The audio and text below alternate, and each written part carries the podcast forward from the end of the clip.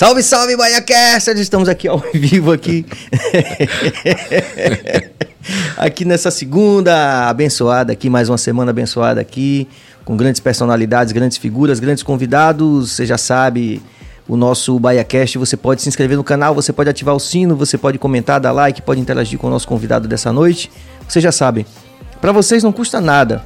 Mas se vocês é, se inscreverem no nosso canal e fizerem todo esse corre, vocês vão estar apoiando não só essa rapaziada aqui do BaiaCast, mas o corre de todos esses artistas, personalidades que têm passado por aqui e têm feito uma grande, uma grande, tem dado uma grande contribuição para a música, para a arte, para tudo que se faz em Salvador aqui, essa cidade abençoada. Então, em nome de toda a equipe, que é Walterson Cabeça na direção técnica, Jorge Billy na direção geral do programa, Lua Novaes também em todos os corres, tipo Líbero ali, ó, produção, eventual apresentadora do programa. Um beijo para Lua Novaes. Além de mim aqui, sempre à frente das câmeras com convidados, é, muito mais do que seletos, muito mais do que especiais, no melhor sentido das expressões, para evitar possíveis cancelamentos, que tá difícil o negócio. Hum. E essa semana a gente está começando em alto e bom som e com grande estilo. Porque se é verdade que a arte é um engrandecimento da mente humana, e eu acredito que é verdade, nós estamos aqui com um artista que é fundamental na história da Roma Negra Salvador. É, por acaso ele é meu amigo, uma pessoa por quem eu tenho um grande carinho, mas um artista, cantor e compositor que já escreveu seu nome, né? Já escreveu seu nome na história da música popular brasileira a partir da Roma Negra Salvador. O nosso grande Alexandre Leão! Ave Maria, que apresentação, rapaz. Linda. Não sei se eu sou merecedor, não, mas. É, meu irmão. É, graças a Deus eu fui merecedor de receber esse convite maravilhoso, porque eu digo mesmo a você, como eu escrevi hoje nas minhas redes, né? eu sou, além de, de ser um amigo, além de gostar muito de você, sou admirador do, do artista que você é, canto, né? Tá, você está no meu repertório, você sabe disso e acompanho o seu posicionamento. Você é um artista que vai além da música enquanto entretenimento, apesar de fazer muito bem a sua parte como, né, é, como animador também, mas é muito mais do que isso. Você é uma, uma voz da Roma Negra, Salvador também, para o mundo. Pô, Alexandre, passei o dia, bicho, ouvindo sua obra, né? Mais uma vez, né? Nós temos longos anos de, de, de convivência, né? Não só artística, como pessoal também, uhum. graças a Deus. E vamos contar tudo aqui para todo mundo que está acompanhando a gente. É, e tenho certeza, bicho, não só que você não é só merecedor. É, é, eu vou tocar, inclusive, em alguns pontos, né? Que eu, que, assim, que eu, que eu admiro muito na sua obra e que hoje, mais uma vez, assim, é, me tocaram particularmente, assim, né? É, eu vou fazer o seguinte, eu vou fazer o giro dos nossos patrocinadores e apoiadores certo. e aí a gente vai começar do começo, né? Tá bom, meu velho. Vamos contar quiser. a sua história, né? A gente começou aqui em off já contando a história pregressa, né, dos antepassados. a gente vai chegar um pouquinho antes da sua vida aqui na tá Terra. Para poder a gente saber tudo. Maravilha. Vamos ao nosso giro. É querendo odontologia especializada. Muito obrigado, doutor Enzo e toda a família. Um beijo especial. Sampaio Sabores, o melhor hambúrguer gourmet da Bahia, ali da, a partir da República de Brotas, né? Zion fazendo o nosso marketing digital. Vamos que vamos, cabeça. Copo cheio, empório de bebida, sempre enchendo o nosso copo de alegria. Hoje está aparecendo o Clube do Whisky aqui. Muito obrigado, rapaziada do Empório da Bebida. Centro Técnico Salvador, você já sabe, uma possibilidade de você chegar no mercado de trabalho com uma vantagem competitiva a curto e médio prazo, é um curso técnico. Vamos lá então aos nossos apoiadores. Centro Técnico Salvador, muito obrigado pelo apoio. deliciadebrownie.com.br também está chegando daqui a pouco, não é não, Bill? Opa, já chegou! É. Olha que coisa, olha que coisa mais linda, mais cheia de graça aqui, ó. De, já começa na embalagem, opa aqui, Leão, opa aqui. Bota aqui o brownie, porque a gente prova o brownie aqui na conversa Maravilha. e tal.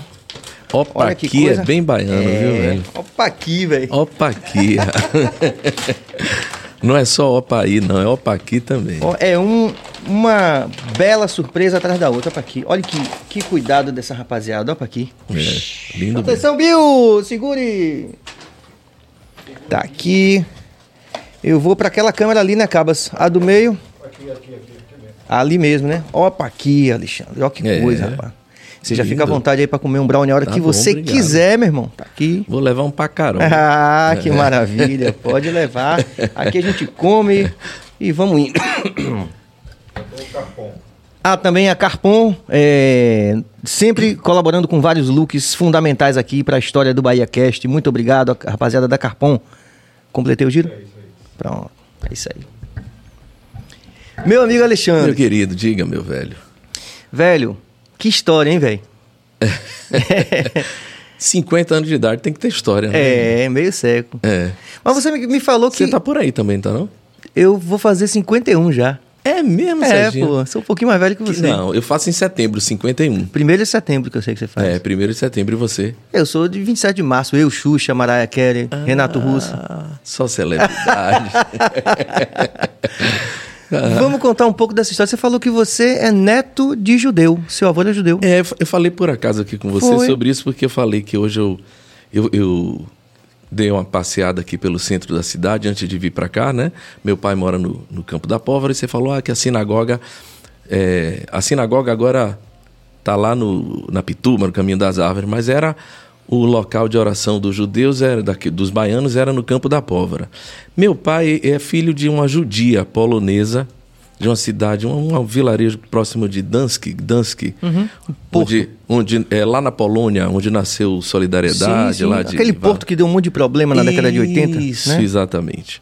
Ela veio para cá em 39 com meu bisavô, Benzion Berman. E ele foi para ele tinha uns parentes aqui que estavam ali na região de Parelhas, no Rio Grande do Norte. Tinha vindo visitá-los e tinha visto ainda para voltar ao Brasil, ele e ela. Então eles quando, che... quando voltaram à Polônia, estava já um, um- um clima muito ruim, já tinha guetos e tal. E eles conseguiram voltar os dois, mas teve, teve parentes muito próximos que não conseguiram vir, ficaram lá. Depois ele veio com. Teve os bens confiscados, ele tinha uma fábrica de sapatos lá e tudo. Tinha grana, né? Judeu. Sim. É, Tinha uma comunidade muito- corre- faz o corre, como você diz. né? É. Mas aí ele conseguiu abrir um hotel em Campina Grande. Ele estudou mesmo onde é que ele deveria se. é, como é que chama? Se, Fixar. se fixar. Hum. E aí viu que Campina Grande era uma cidade muito grande, na época maior do que a capital, e não tinha um bom hotel. Aí ele, com o dinheiro que ele conseguiu trazer, ele fez um hotel lá em Campina Grande. E minha avó, Sara, ainda adolescente, conheceu meu avô, Valdemir, que era de é, da família Leão, que é muito forte no- nessa região, em Paraíba, Pernambuco e Alagoas, e muitos artistas, né? Meu avô era clarinetista, de profissão mesmo. E tocava ali na rádio Borborema, né? E depois entrou no exército porque era uma forma de ter um, um, um salário, né? Tocando. Tipo na banda do exército, É. né? É muito Da- comum na polícia militar Isso. também, tem a banda da polícia Isso. militar. Aí quando ele se foi promovido a regente, foi transferido para Salvador. Aí meu pai veio com ele para Salvador. Ele já estava separado de minha avó, que foi um escândalo. Ninguém separava naquela época, mas minha avó tinha outra cabeça, né? Vindo da Europa e tal. Já, já foi um escândalo para a comunidade judaica ela ter casado com meu avô, que não era permitido, porque meu avô não era judeu. Sim. Depois, Além de meu- músico, tipo É. assim, pô, o cara ainda é- não é judeu, não é músico. É, e preto. Sim. Né? Mas foi eh, também o, o- a família da minha avó fugindo de um negócio de um preconceito terrível. Pois é. Foi preconceituosa com meu avô. É, também coisa. não aceitaram por conta disso. É loucura, a vida é uma loucura, É uma né? loucura. E aí, mas se separaram e tal, meu meu avô tocava e ficava, né? Na noite. Aí ela não, não se adaptou, separaram. E meu, meu pai acabou vindo com meu avô em 58 para cá. Aqui conheceu minha mãe, que tinha vindo de Sergipe estudar. Minha mãe é sergipana. Então eu sou filho de um paraibano e de uma sergipana. Agora é uma, uma mistura retada, né? É interessante porque é imedia- imediatamente E aí eu dei lembra- a sorte de nascer na Bahia. Eu, eu digo sorte sem medo nenhum de ser bairrista ridículo. Eu tive a sorte de nascer na Bahia. Mas é interessante que você falou porque eu lembro, é, irremediavelmente, a gente lembra daquela coisa de Chico Buarque, que é muito linda, né? Sim. O meu pai era paulista, meu avô É. pernambucano. Meu maestro soberano foi Antônio Brasileiro. Brasileiro, É. de Almeida Jobim. É. Então, é, é- é- mais uma vez, né? A história se repete, né? Nesse sentido, assim, de você É. ter, tem tudo isso aí no seu sangue, nessa sua visão de mundo, É. na sua construção de mundo, né? Rapaz, nós somos um, é, oriundos, a, na, as nossas matrizes mais fortes são do, dos povos nativos do Brasil, indígenas, como se queira chamar, né, de africanos que vieram escravizados e de europeus que já eram muito miscigenados, porque o português, ele por cultura, ele miscigenava, ele misturava. Tinha aquela coisa do cunhadismo, né? Pô, eu vou me tornar cunhado do cara, o cara já não preciso guerrear com o cara. E assim eles vieram e, e, e casaram com índias, assim é que eles faziam na Índia, é, no Japão, onde quer que o Império Português estivesse, quando ainda se podia chamar de Império Português. Então, a nossa a nossa o, o preconceito, o nosso racismo é, é, é, ridículo sob todos os aspectos. Porque, inclusive, se você está num país que tem uma, um departamento ali que é muito cioso da pureza, entre aspas, da, da, da, da raça, Sim. E que guarda aquilo, você até entende, mas nós somos todos. É. Europeus, pretos, ameríndios, todos somos. Nós somos como, como deve ser mesmo, né? Homens, gente. É, né? gente. E é mais ridículo ainda, fica essa pseudo é, elite brasileira exercendo essa, esse racismo babaca aí. Que é até é. bem abordado naquele filme O Bacurau, né? Assim, tem Sim. um momento assim que os caras... É. Então, a gente é branco. Como assim é branco? Você, você é, é branco? Mesmo, tipo... eu não lembrava disso. não, é? Os americanos... É, os americanos... É. Né? Os americanos até... Não tá, é, não tá certo, mas faz algum sentido, porque eles... Fica cada um do seu lado ali, né? Os, os ingleses irlandeses ali, Sim. holandeses e os africanos ali. Mas a gente, quem é branco aqui? Quem é preto aqui? Quem é? Isso aqui nós somos brasileiros, né? Apesar de que a gente não pode é, romantizar, romantizar né? nem minimizar sob nenhum aspecto as dores da nossa população preta. Mas, é... isso, mas isso me, é, me lembra uma coisa que eu, hoje eu, eu ouvi é, naquele álbum que você. É, o Axé Babá. Sim. Que eu achei muito bom. Sim. E tem uma canção sua que você fala. É. é Sou Axé? Sou Axé. É. Você fala exatamente é. disso, né? Então, assim, com todo esse cuidado que você vem falando aqui, porque a gente já tem, tem que falar isso para poder já no corte, já para o pessoal saber que, ó, mas tem um contexto que a gente tá sim, falando aqui. Sim esse cuidado que você teve de dizer, não vamos romantizar e Sim. tal. É, mas pensando na arte assim como, como engrandecimento da mente humana, né? Uhum. É, o, o, artista ele tem essa possibilidade, por exemplo, de, de suscitar um mundo ideal ou próximo do ideal de diversas formas. Pode ser, pelo, por exemplo, pelo estranhamento, como Guernica. Né? Sim. Né? Aquele assombro, porra, isso causa uma introspecção, uma reflexão e uma mudança de comportamento. Esper, esperamos, né? É, pelo menos no mínimo um despertar mesmo. Mas muitas vezes pela beleza. E você falou uma coisa naquela música ali que eu achei, eu fiquei, fiquei horas pensando nisso, que foi, você falou assim... E olha, mais uma vez, né? Para o recorte. Não romantizando, mas você falou assim, atrás do trio todo mundo é igual. Cara, quem é ah, baiano, sim. velho? É. Quem é baiano que andou na pipoca? É. Pelo menos uma vez na vida. Entende o que, é que você quer dizer com aquilo. É. Achei aquilo muito lindo. Aquilo é para quem, quem já curtir um carnaval na Bahia mesmo, de verdade, entende? Porque é isso, o artista ele, ele, ele dá o toque. Sim. Né? Ele fala assim, isso aqui é possível. É. Né? Contrário àquela coisa de não romantizar, mas dizer assim, olha, mas a beleza também, ela pode. A solução pode vir pela beleza, pela apreciação da beleza, né? Sim. E a arte tem essa, essa, esse papel fundamental. Uma vez eu estava. Terminei de fazer um show com Moreno, Veloso e Davi Moraes, e Caetano cantou conosco. E aí fomos juntos dar uma entrevista e Moreno falou do.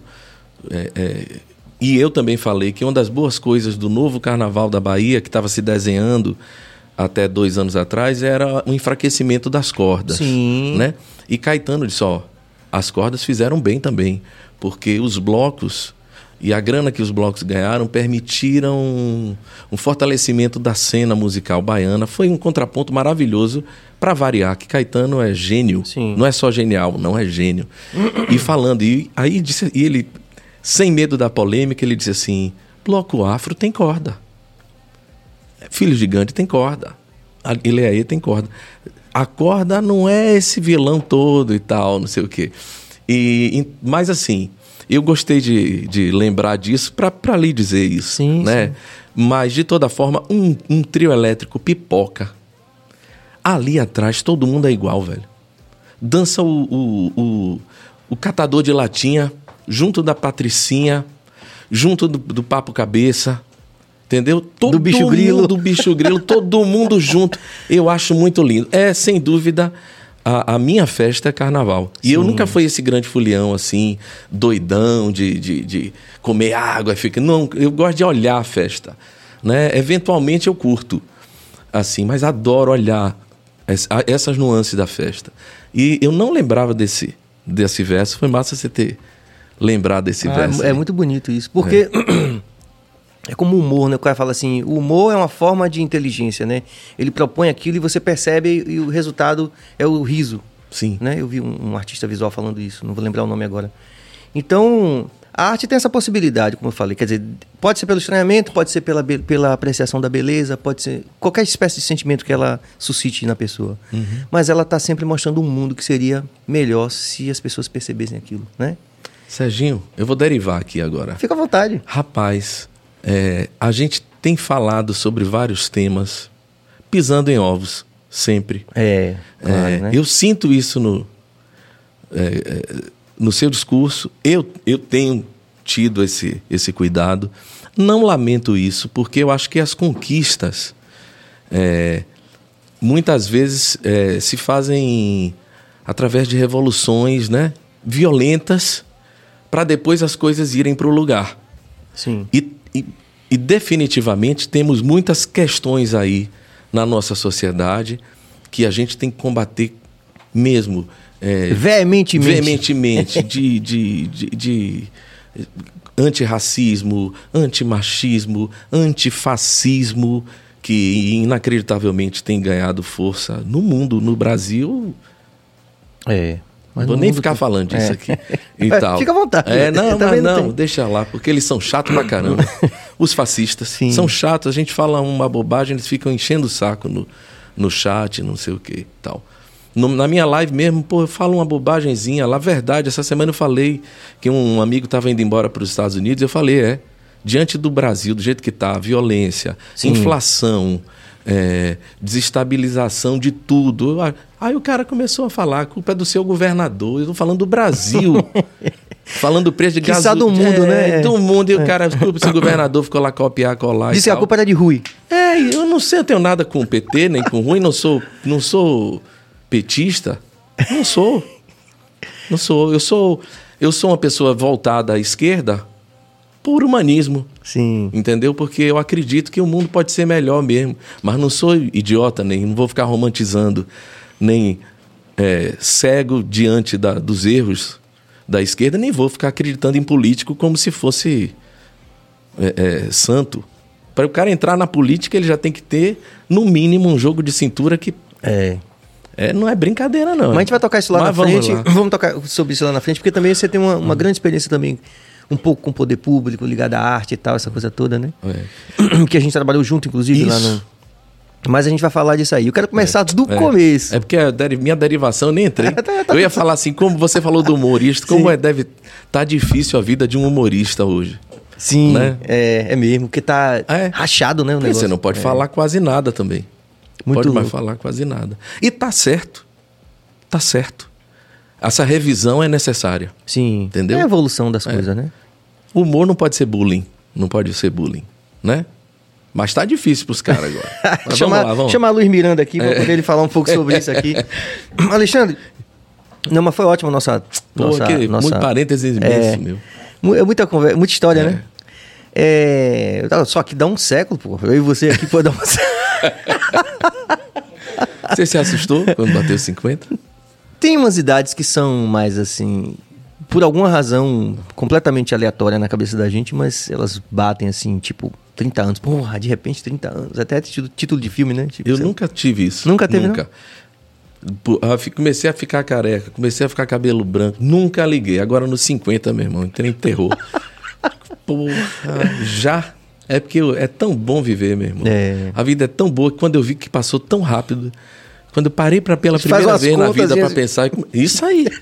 quando eu comecei a fazer umas contas, eu digo, porra, que pena. O negócio é tão bom. rapaz. Mas você começou. Sua, você, você- primeiro você tem uma formação fora da música. Sim, Porque Eu sei que você foi colega de Adriana também, sim. em publicidade, não foi? Urpia. É. É. Primeira turma de publicidade da católica, imagine. Primeira turma. Eita. né? Você formou. Formei. Formei, rapaz. Eu é, já estava voltado para música. Bem cedo comecei a tocar cedo. Eu- teve aquela confirmação muito forte, aquele aval de Maria Bethânia. Me, Com, com 17 anos, bicho. me gravou, eu tinha 17 anos. Então isso é um negócio que você não pode jogar fora. Que é uma música. Foi dessas que hoje eu passei o dia. É. Ah, foi. Porra. Lógico, eu conhecia, mas é quando você para, né?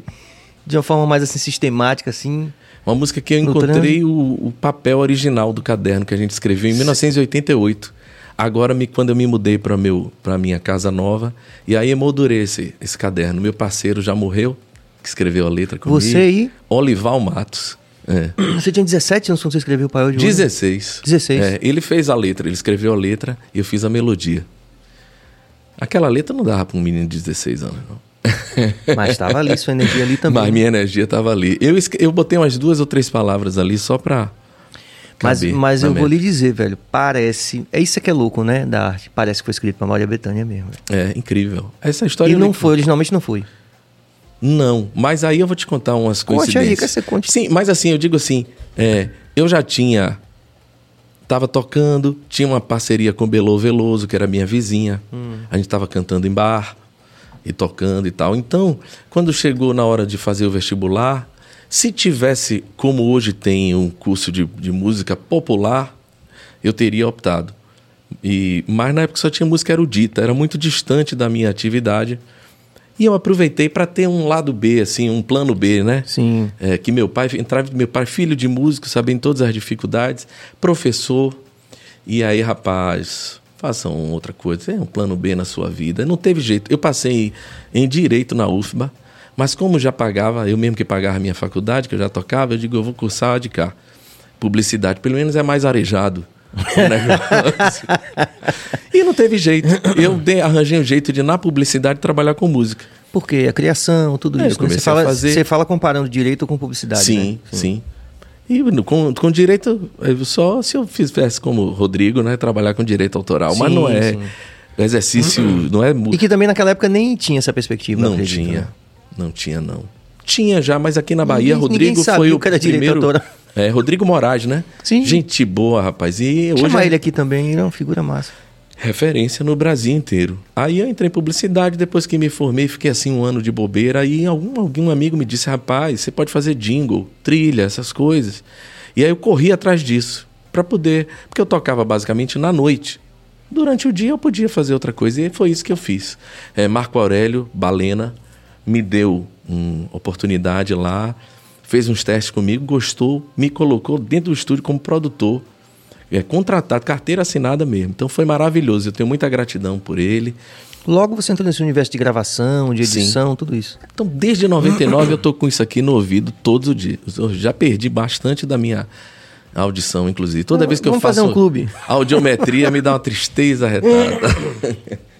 é todo dia Vai com esse perdendo um negócio pouquinho, aqui. É, Fora show, né? É, que é um ambiente de insalubridade, diria. né? Total. É.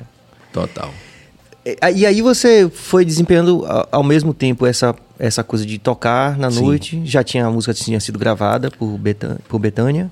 Já. Peraí. Ó, no, Não, porque você, você gravou que ela, você tinha 17. Betânia então, me gravou em 89. Eu Pronto. posso, se, se você lembrar mais na frente, eu lhe conto a história.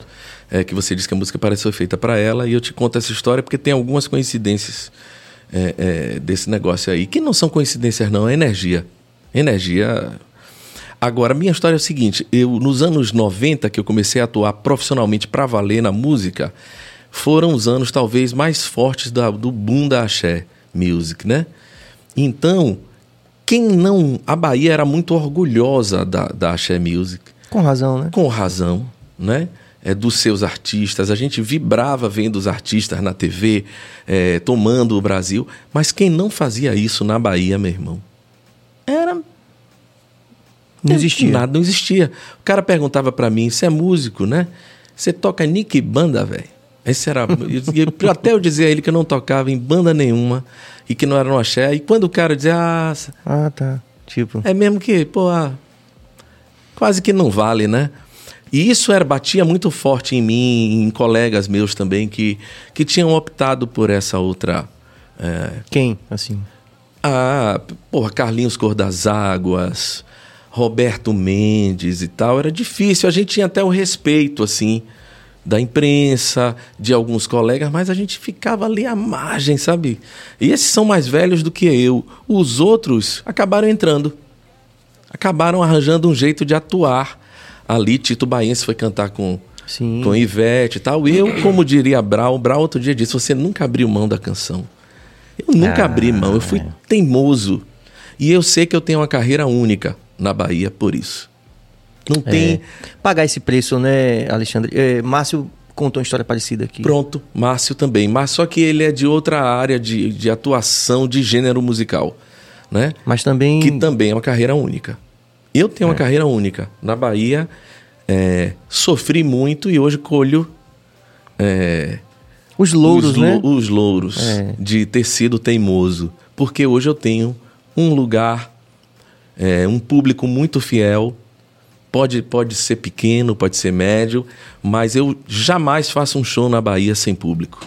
Se eu, em Salvador, se eu fizer um show, de botar ali para 200 lugares, tenho certeza. O último show que eu, eu, inclusive, nem fiz porque tive Covid. Botamos lá 200 lugares. Dois dias acabou. Vendeu em dois dias. Isso eu não tenho. Não tem preço. Não, não, não tem é, bota 500 lugares e tal. Eu sei que tenho minhas limitações. Não posso ir muito, porque eu não sou Serginho, né? Não sou Ivete e tal, mas... Mas eu sou muito feliz por ter essa, conquistado esse público. Minhas lives têm sempre a, a galera lá contribuindo. Não tenho nenhum patrocinador. Patrocinador das minhas lives é a família Pop Zen, como, como bem batizou Andrezão Simões, que é meu público, a família Pop Zen. É, tem até que, tipo, não tem aquele negócio de colocar um. um- um- como é, Bill? De, de batizar o público que Katy Perry faz, aquela turma que ela faz. Mas as armes, as não sei o quê. Vai ter os pop zen também, tem que virar bloco, inclusive, né? Não, eu acho legal você falar isso, porque veja só. No final das contas, a minha carreira está muito mais próxima da sua carreira do que da de Ivete, Sim. né? Entenda, assim. É, mas seu trabalho Não, mas ent- deixa É, eu explicar era mais por quê. popular do que eu o sei, meu, Mas assim, eu quero era dizer mais assim, fácil de- Mas eu quero dizer assim, do, é, se fizer um gradiente, eu tô mais perto de você, da experiência do, do artista independente. Sim, sim, né? acho que sim. Então, por isso que eu, eu, eu acho legal você falar isso aqui, é, porque na verdade a gente tá tendo aqui uma bancada muito é, heterogênea de artistas, né? Tá tendo a rapaziada do rap e o pessoal do reggae, e a gente tá chamando quem quer vir, né? Ótimo. E eu acho que tem um sentido aqui de, de, de legado quando a gente faz um podcast como esse, assim, pensando na relevância, que é da gente dar o toque pra rapaziada que tá vindo, né? Porque muitas, muitas vezes não, as mais das vezes, quem tem 16, 17 anos, é, hoje com essa coisa do canal de streaming, né, da, do single, Sim. muitas vezes tá achando que amanhã vai ser Ivete, por exemplo, ou vai ser Anitta Uhum. né? E a gente sabe o que é a dureza de você conquistar essas, como você falou, essas 200, 400, 500, né?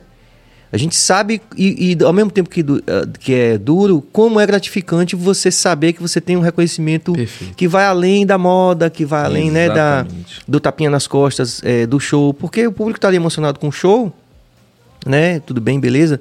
Mas a gente sabe que é, 99% do público é, público, é fã do, do sucesso e não do artista. Exatamente. E esses 200, 400, 500 que você falou, e que eu sei que também que são os nossos, dentro da nossa, nossa história, são as pessoas que são fãs do artista. Quantos anos tem o Adão? 20, ah, vai pra 28 já. É brincadeira. 28 anos. Porra, que maravilha. É isso, eu tenho 17 anos de varanda do César. Sim, Por exemplo. espetáculo residente. É brincadeira? Um negócio desse? Qual é, o- qual é É. o espetáculo? Qual é, é, qual é a temporada fixa da Bahia que você ouviu Não- falar? com a sua deve 17 ser a mais anos? antiga. É.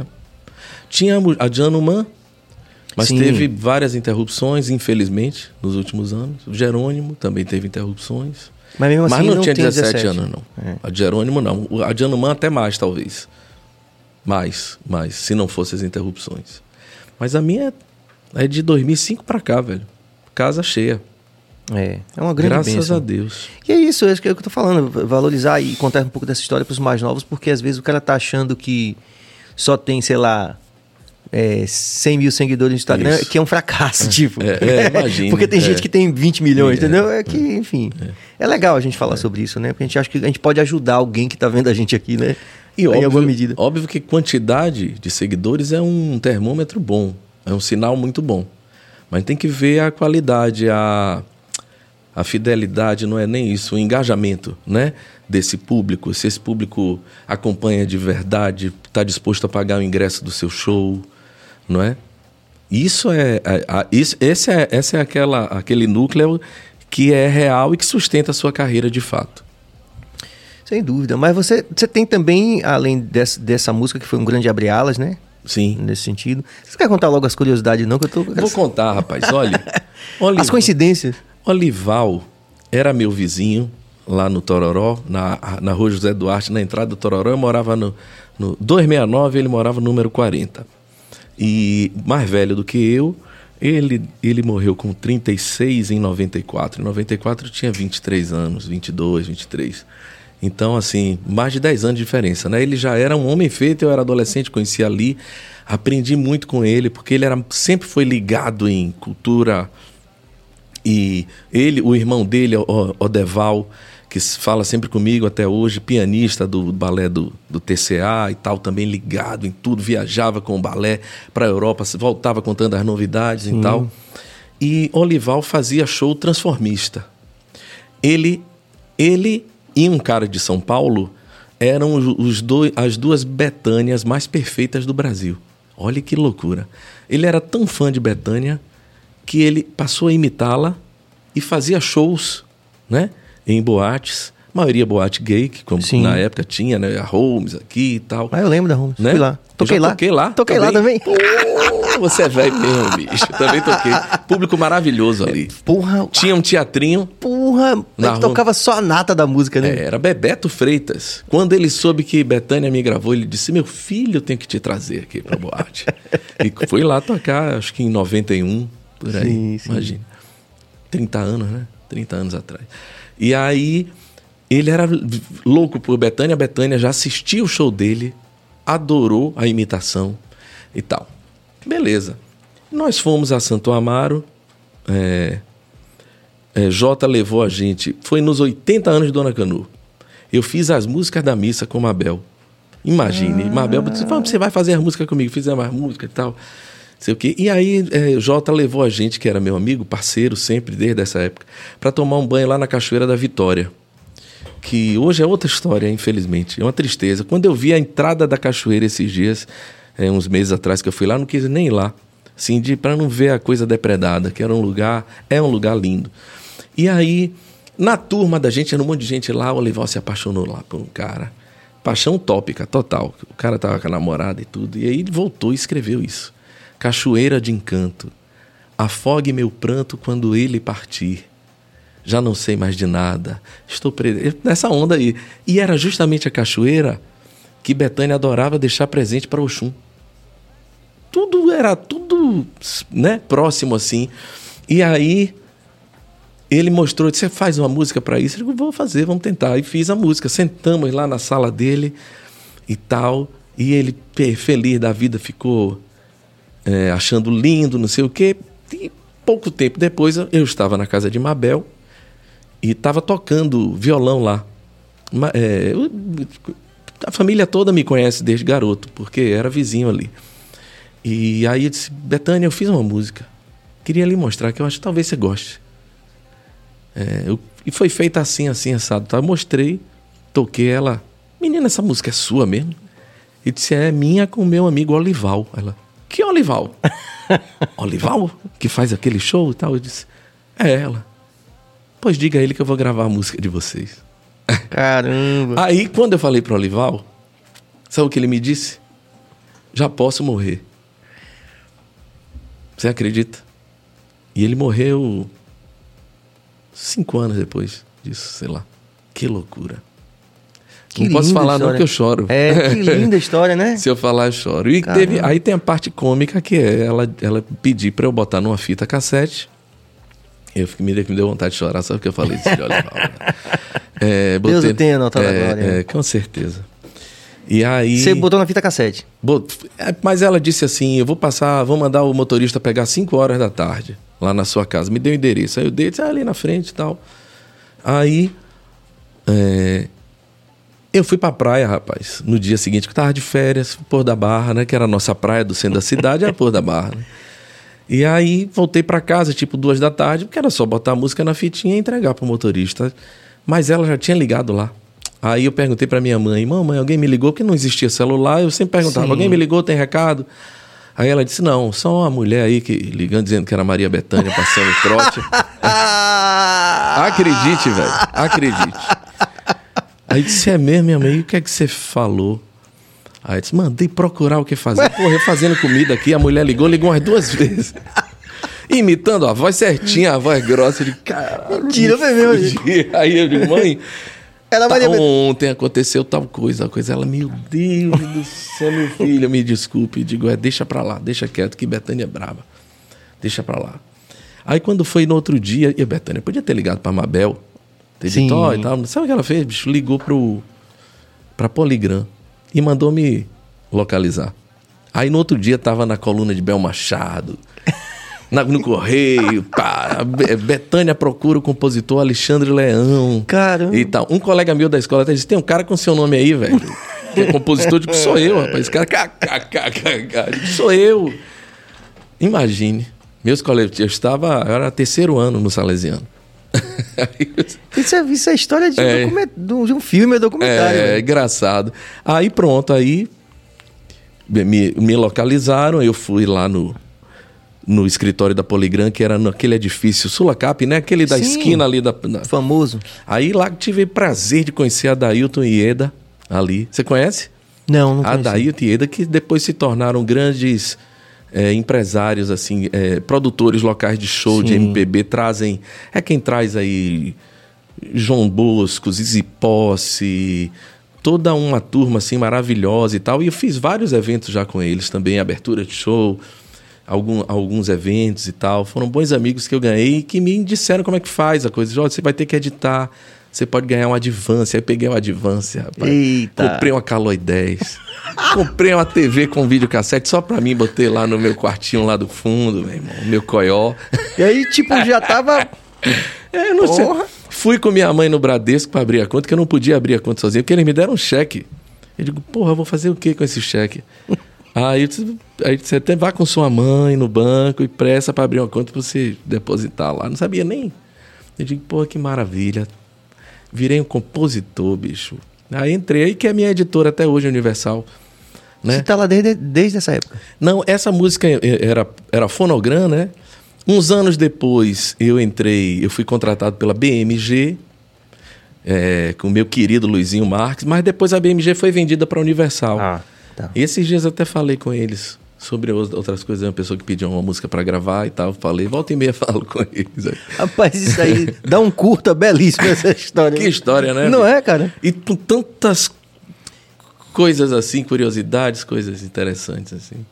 Porque a música, o texto assim é, é ela cantando, né? Assim, é tem uma identificação é. forte, né? Mas ela não quis gravar a música inteira por causa do, do, de umas partes negativas. Sim. E aí, quando nós mexemos, até Mabel tentou ajudar a mexer também.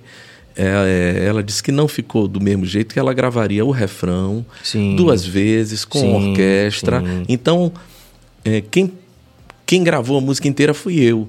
Porque Mariene de Castro também gravou somente o refrão. Ficou de gravar a música inteira, acabou não gravando.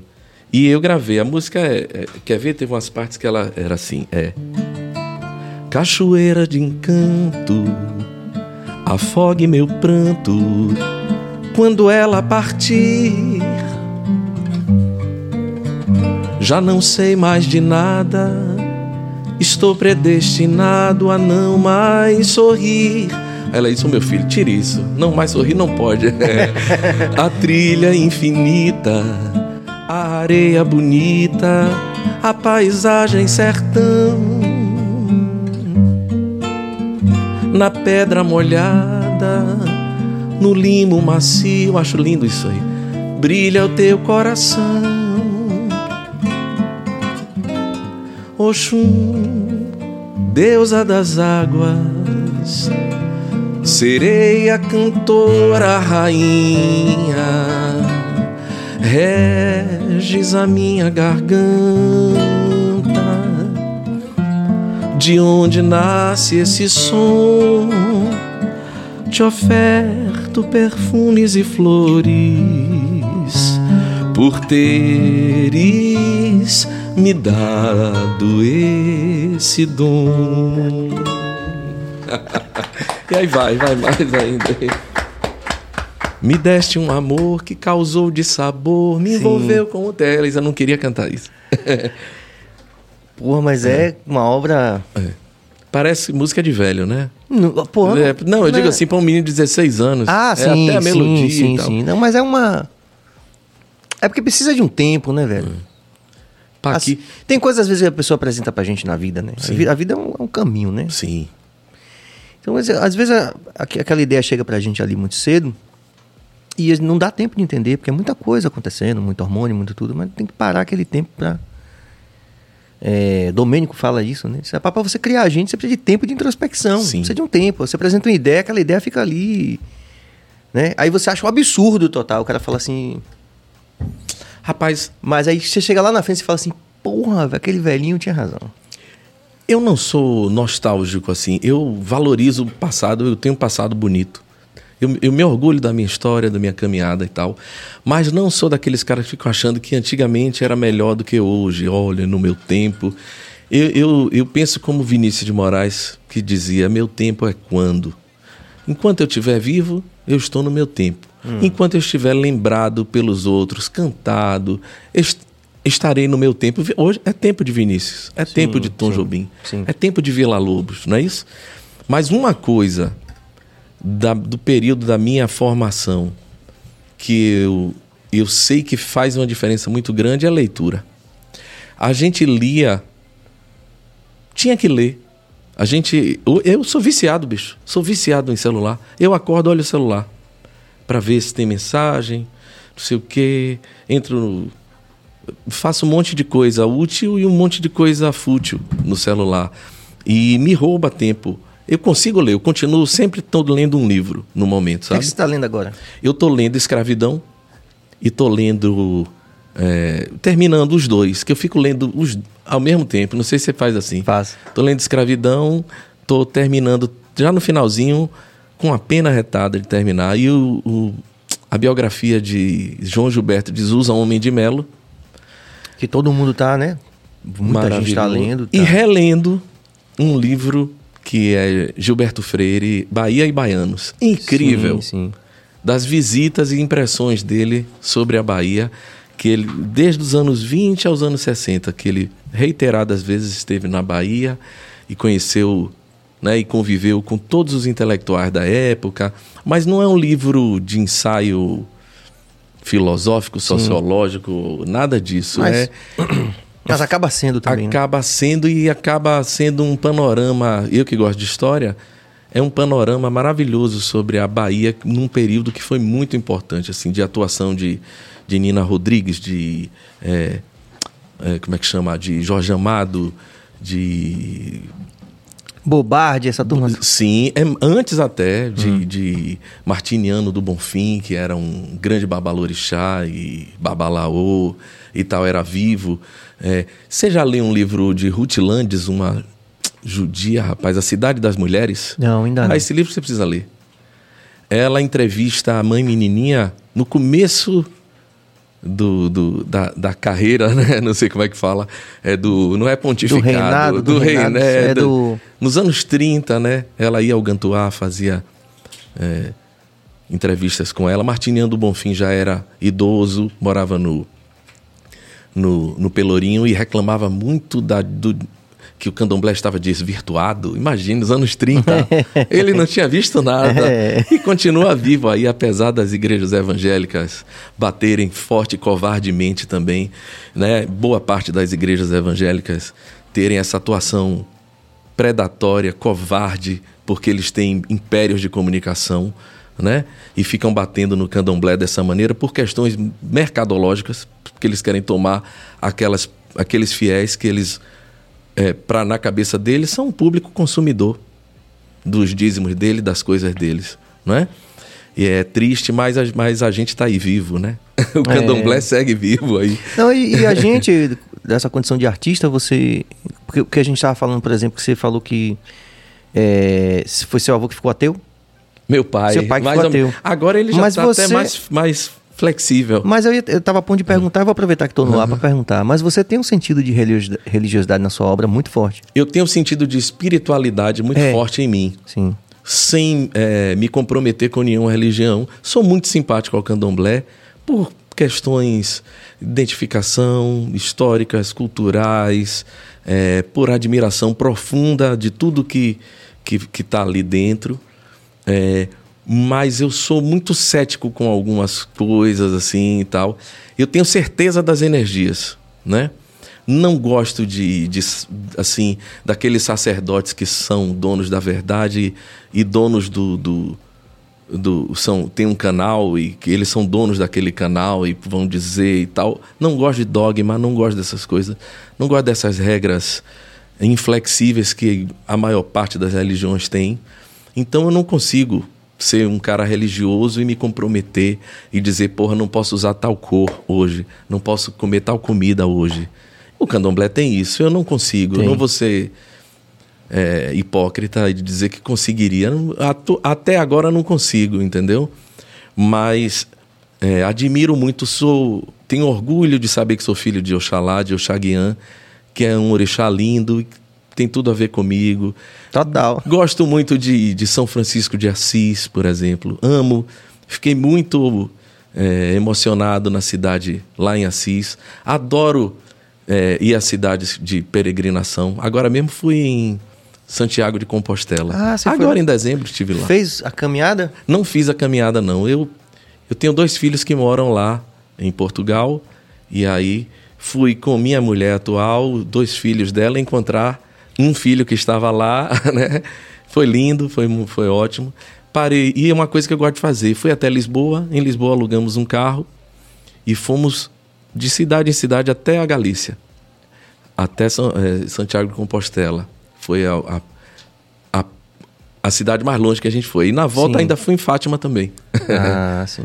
Agora. Você que, que, que certamente é fã de Alceu Valença, você então sim. seria uma espécie de ateu comovido, como diz ele na música? Olha, eu, eu, eu posso dizer que sou ateu porque Deus, do jeito que dizem que Deus é, eu não aceito. Né? Deus... Mas é comovido. É, eu sou comovidíssimo. é, comovidíssimo. Porque esse Deus que fica olhando, recompensando, castigando, tomando, a vida, tomando conta da vida de tanta gente assim.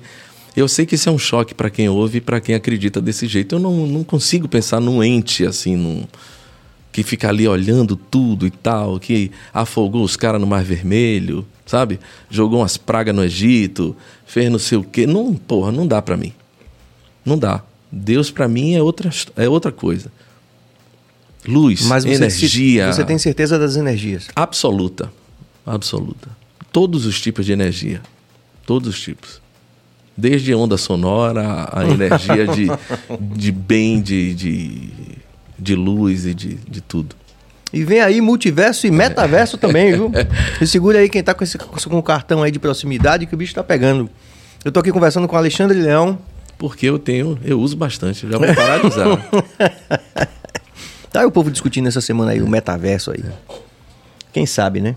Tô aqui conversando com o Alexandre Leão. Você sabe que você pode se inscrever no canal, pode ativar o sino, você pode comentar, dar like. É, pode comer também aqui o. Como aqui? Prove um. Escolha um aqui, prove. Rapaz, porque eu quero levar pra Bia e cara. Posso levar? Pode. É, vamos aqui que rolou alguma interação aqui, rapaz. Oh. Babi Ramage, toda linda, está, ó. Você viu? Rapaz, ela sempre foi linda. Sempre foi, ela está tá mais linda, linda de outro é, jeito agora. De outro jeito. É o multiverso. É. Ah, meus preferidos juntos, um beijo. Volte, por favor, Cabas. Um beijo, tô aqui e babando. O, e o melhor é que ela tá linda e feliz. É. Né? Ela tá feliz com. Me aguarde, Barbie. Vou lhe dar um monte de beijo. Ave Maria. Rubinho Fonseca, boa noite, BaiaCast. Hoje com o querido Alexandre Leão, da tribo Pop Zen. Haja resenha. Obrigado, Rubinho. Bruno Henrique Adan de Viveiros. Bahia Cast não perde nada para o podcasts famosos do Sul-Sudeste. Não sei se. Eu não sei se foi um Podcast. trocadilho ou foi um erro É de porque eu. digitação. Talvez eu que não saiba. Existe, né? Pronto.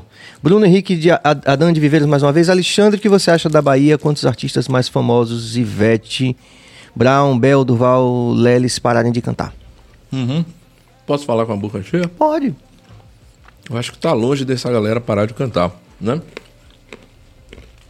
E a Bahia, imagine, a, é, a gente ficava pensando, ficavam falando isso da, porra, essa geração de Caetano, Chico, Milton, o que será da música? Não existe isso, ninguém é imortal, É. né? As coisas se refazem, se reinventam, Se nova geração. ressignificam também, né? O mercado musical não é o mesmo, não funciona do mesmo jeito. Outro dia eu vi Caetano falando que quando ele era até pouco tempo atrás existiam sucessos musicais de verdade. Quando uma música fazia sucesso, todo mundo escutava. Você não tinha como escapar, porque você ouvia na novela, no rádio, na TV. Agora tem vários tipos de sucesso. Tem um sucesso só para sua turma. Sua turma toda conhece ali. É, 20 mil, 500 mil pessoas conhecem. Acabou e é sucesso. Né? Então, assim, as novas gerações já estão aí. É, sob esse aspecto, sob esse ponto de vista, Ivete, Bel, não sei o que, já são veteranos, já são. Né? E a vida continua, não tem problema nenhum. Com certeza. É ruim perguntar coisa pra mim que eu falo demais. Não, mas, é, mas, rapaz, a gente precisava que você viesse aqui falar sobre essas coisas. Fique à vontade, fique tranquilo. Que É, delícia isso, velho. É bom, né? Muito bom. Disso é de Brownie. Um grande beijo pra toda a rapaziada. Tá aqui, ó. Mais uma vez. Hum, Firme, forte, positivo. Daniel Moura, Alexandre Leão, grande artista. Será que ele poderia falar um pouco da história dele com Rosa Passos? rapaz, Rosa Passos. Falei com ela essa semana até. E mais uma vez agradeci a ela por tudo que ela fez por mim. É, de uns anos pra cá, nós é, não temos mais aquela convivência que nós já tivemos. Já cheguei a tocar com ela, acompanhá-la e tal. E não, é, a distância não muda nada para quem. Quando, às vezes, você- essa semana mesmo encontrei uma amiga, a P, que tinha um tempo que eu não via, mas ela chegou, sentou, não tem nem história. Parece que eu estava com ela ontem. Sim. Né? Rosa é uma pessoa que me conheceu lá em São Paulo, logo quando eu fui morar em São Paulo, porque chegou um momento que eu achei que era necessário sair da Bahia, e foi maravilhoso. É, eu fui Que no ano ano foi? 2000 e... comecinho de 2002. Hum. É, a- a- existia uma premiação que era a principal premiação de MPB, do que se chama MPB, que era o Prêmio Visa. No primeiro ano do Prêmio Visa, eu fui com Joatan Nascimento, era música instrumental. Eu acompanhando Joatan. E olha, logo eu que nunca nem estudei música, nem sei direito o nome dos acordes. Aprendi sozinho, mesmo no maior queixão. Mas assim, os caras me chamavam, eu, eu ia. Pra fazer o quê? Ivan Wall, Ivan Bastos, Joatan, to- trabalhava já com todos esses. Por isso não que Paco de Lucia também não sabe porra nenhuma. Armandinho também não sabe, não. Armandinho não sabe o nome dos É acordes. outro jeito de saber, né? É. Mas os nomes, o que ele não sabe, né? Sim, sim. É- é- a teoria, talvez ele desconheça mais do que eu. Sim, sim. né? É, inclusive, sexta estava lá na varanda comigo. Eu escrevi até um negócio para ele essa semana, que ele é maravilhoso. É um amigo queridíssimo também. Aí, quando foi no outro ano, foi Cantores. Prêmio Visa Cantores. Aí, pá! Passei de novo, fui até a semifinal. No outro ano, Compositores. Passei de novo. E aí, é, Rosa Passos, no ano seguinte era do júri, eu já não me inscrevi, né? Mas fui lá assistir, tinha feito amizade com a turma lá, Nelson Aires, o pe- o pessoal. Aí me apresentaram a ela. Eu dei meu disco. Aí, isso foi no fim de semana, assim, acho que sexta-feira. No domingo ela me ligou. é, dizendo que tinha ouvido o meu disco, que ela, quando, quando quer ouvir alguma coisa, ela ouve domingo de manhã. É um ritual dela. E que ela tinha ficado muito comovida e já me chamou para abrir o show dela é, no Sesc Pompeia, assim, 15 dias depois. Ou, ou seja, algo que não, não existe. É, é, não, Minto, não abri não. Eu entrava no meio do show, ela dizia: Eu quero mostrar para vocês um novo talento e tal. E eu cantava assim umas cinco músicas no meio do show. Isso não existe. Não existe, velho. Não existe. É... E aí passei a fazer isso. Teve shows que eu toquei, teve shows que eu acompanhei. Teve um show em Curitiba que ela estava com labirintite. Eu, eu fiz no lugar dela, ela entrou, falou, pediu desculpa. Nós é, gravou músicas minhas, gravou comigo, me apresentou a muita gente, me avalizou perante um público em São Paulo que é muito exigente. Sempre aceitou meus convites, então foi uma verdadeira madrinha mesmo, uma pessoa e uma cantora que é ela é uma das maiores cantoras do mundo. E sobretudo no gênero dela que é bossa nova que eles chamam lá de Brazilian jazz e tal é ao concurso né? Assim os grandes nomes é, e os grandes festivais do a, mundo né? do mundo a quer. Não tem esse negócio. Ela entrou no circuito do, como atração fixa do, dos oito principais circuitos de jazz da Europa já, ela cantou no, no Carnegie Hall e esgotou os ingressos com dois, três dias, assim, de, na hora que abriu. São coisas assim que o Brasil nem se dá conta Nem muito. se dá conta. E é bom a gente contar essas histórias aqui, eu acho, né? Porque é também como, como um, um... Fale aí pra eu comer, bicho. Vá. É, como nesse sentido assim, Alexandre, de, de, de falar pra rapaziada que muitas vezes a gente tá achando que o mundo é isso aqui que tá em volta da gente, né? Uhum. E que Não. fica muito preso a essa realidade. Tem entendeu? baiano que nunca saiu da Bahia e disse: aqui é o melhor, cidade mais linda do É. mundo. Meu Deus. Não que, não que não, que não seja, né? Mas assim, devagar. isso, né, não quer dizer. Não, é, nem tanto ao mar, nem tanta terra, sei lá. Não sei se é assim o ditado. Uhum. Mas assim, é legal isso porque. Até pra mais uma vez, pra quem pensa, né? E tá chegando na música agora, que, que, e que tem você como referência, né? Tem os, os mais antigos, assim, os caras que já estão é, é, com, reconhecidos no mercado, em qualquer medida que seja. De falar isso, assim, que às vezes a pessoa tá achando que, que é só isso daqui, né? Que é só essa coisa bizarra, né? Complexa que é o Brasil. Mas existem lugares do mundo onde tem grandes festivais, Sim. lugares organizados em que a gente nem sonha.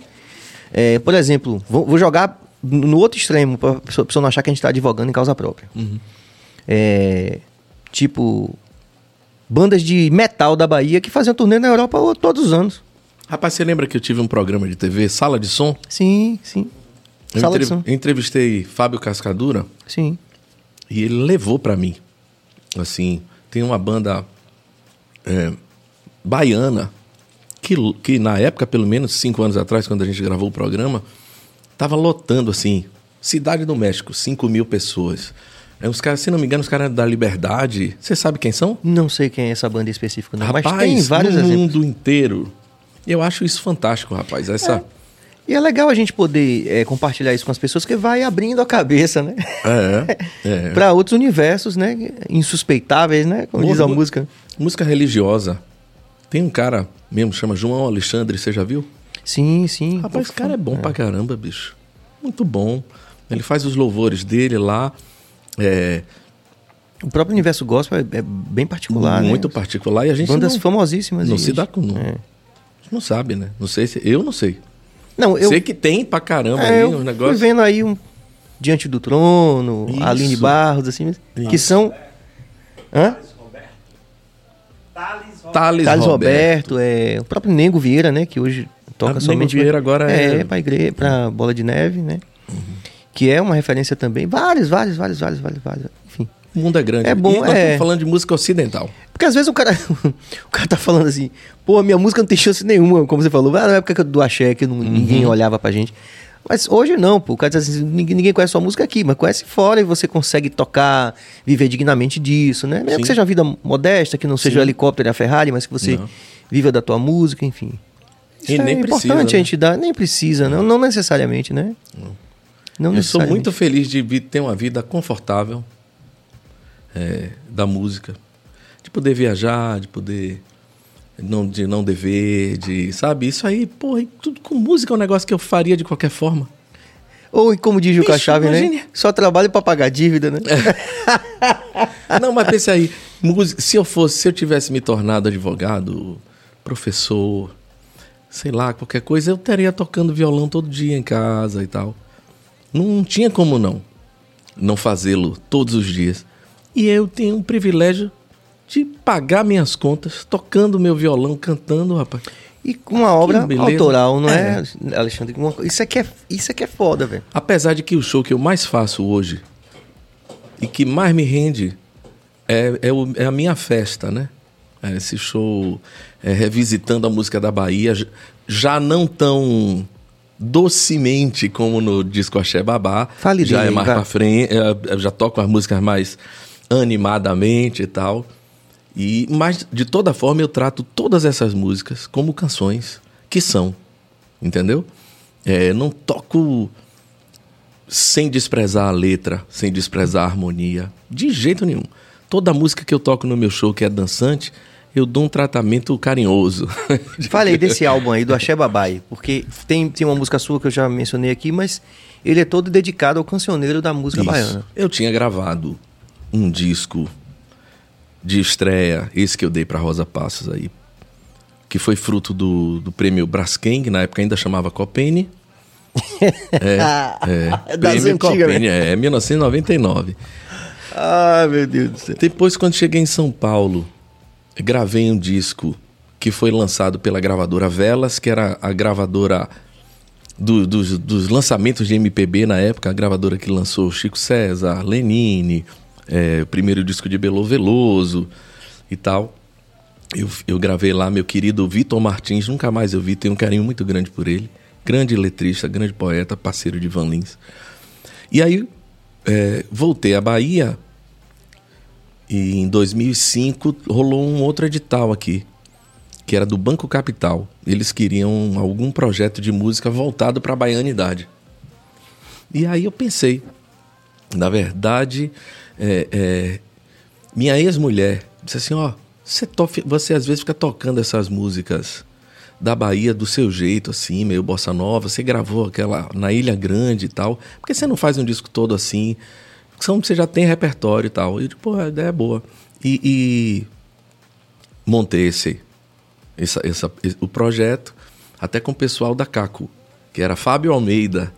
Fábio Almeida, que hoje é empresário de Ivete, né? Eles tinham, eles já trabalhavam com Ivete, era Caco Discos, não sei o quê. E aí montamos o projeto.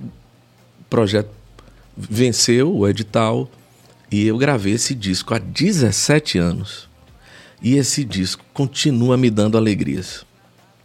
Primeiro que eu vendi mais de 10 mil cópias em show. Né? A gente um número expressivo. Né? Sim. É... Quem viveu essa coisa do, do CD independente no show Exatamente. sabe que é um número expressivo. E segundo que tem, assim, música com mais de um milhão de audições, eu não sei como é que chama lá e tal. Plays, e eu, plays. É, e eu não sou de... Eu não sei lidar muito bem ainda com isso, divulgar. De mesmo assim, funciona. Tá lá. Outro dia tinha o meu vizinho de frente lá do outro prédio. Todo sábado ele botava esse disco de manhã, ficava escutando a manhã inteira e tal. Aí na live eu falei, ó, tem um vizinho meu, eu moro em tal lugar, assim. Se tiver por aqui, me diga. Aí o cara falou, sou eu, Rafael Bertino, moro no tal. eu digo, eu digo boa. É, aí na, na, outra semana ele botou o disco lá e fiquei de cá. Assim, agora mesmo Adriana Calcanhoto gravou Vambora Amar com, sim, sim. com Francisco Gil e o produtor botou lá. A nossa referência foi a gravação de Alexandre Leão. Imagine. Lá é. no Rio, porra, lá em São Paulo, um negócio que. Nem sei quem são, velho. O disco, né? Brau canta essa música assim. Brau canta assim. É, é, e a música é dele, né? É. Como é? O vento faz rendezvous no seu cabelo alinhado, acostumado com meu embolado. Acho que o passo é do seu sapato. Dona Nana tá danado, santo dela desceu, a jangada tá lavrada, entre nela, mas eu, vem, vambora amar, simbora, mas eu, vambora amar, embora, mas eu, vem, vambora amar, aí vai, né? Essa Vambora Amar mesmo entrou num disco também sem eu saber.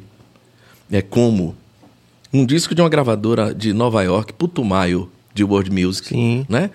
E foi para mais, na época ainda do CD, foi para mais de 100 países esse, é, no disco Brazilian Café.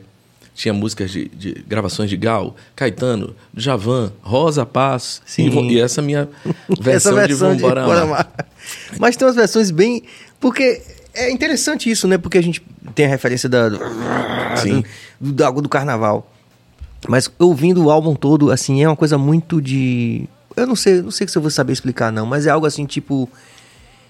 É, é, é, uma, é uma linha. é, Renata que gosta dessa expressão, ela me ensinou. É uma linha editorial aí que você desenha de Dorival Caymmi. Sim.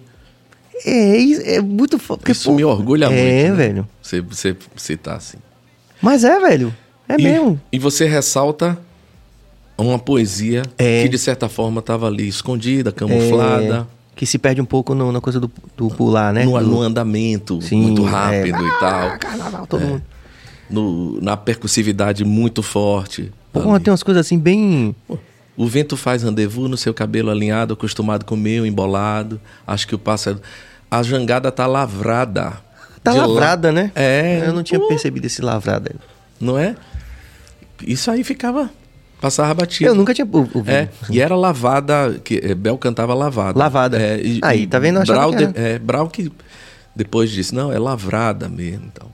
Mas você tem música com ele também? Quem, com os seus Com Brau, não. Com seus compositores, assim, colegas Meus de composição, parceiros. seus parceiros de É, composição. meu, meu primeiro parceiro, assim, de- foi Olival Matos.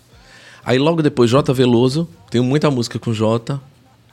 E aí Manuca, né? Manuca foram quase 20 anos a gente trabalhando muito, compondo muito. E era, assim, predominante a- a- o parceiro mais importante mesmo. Atualmente eu tenho feito música mais com Capinã.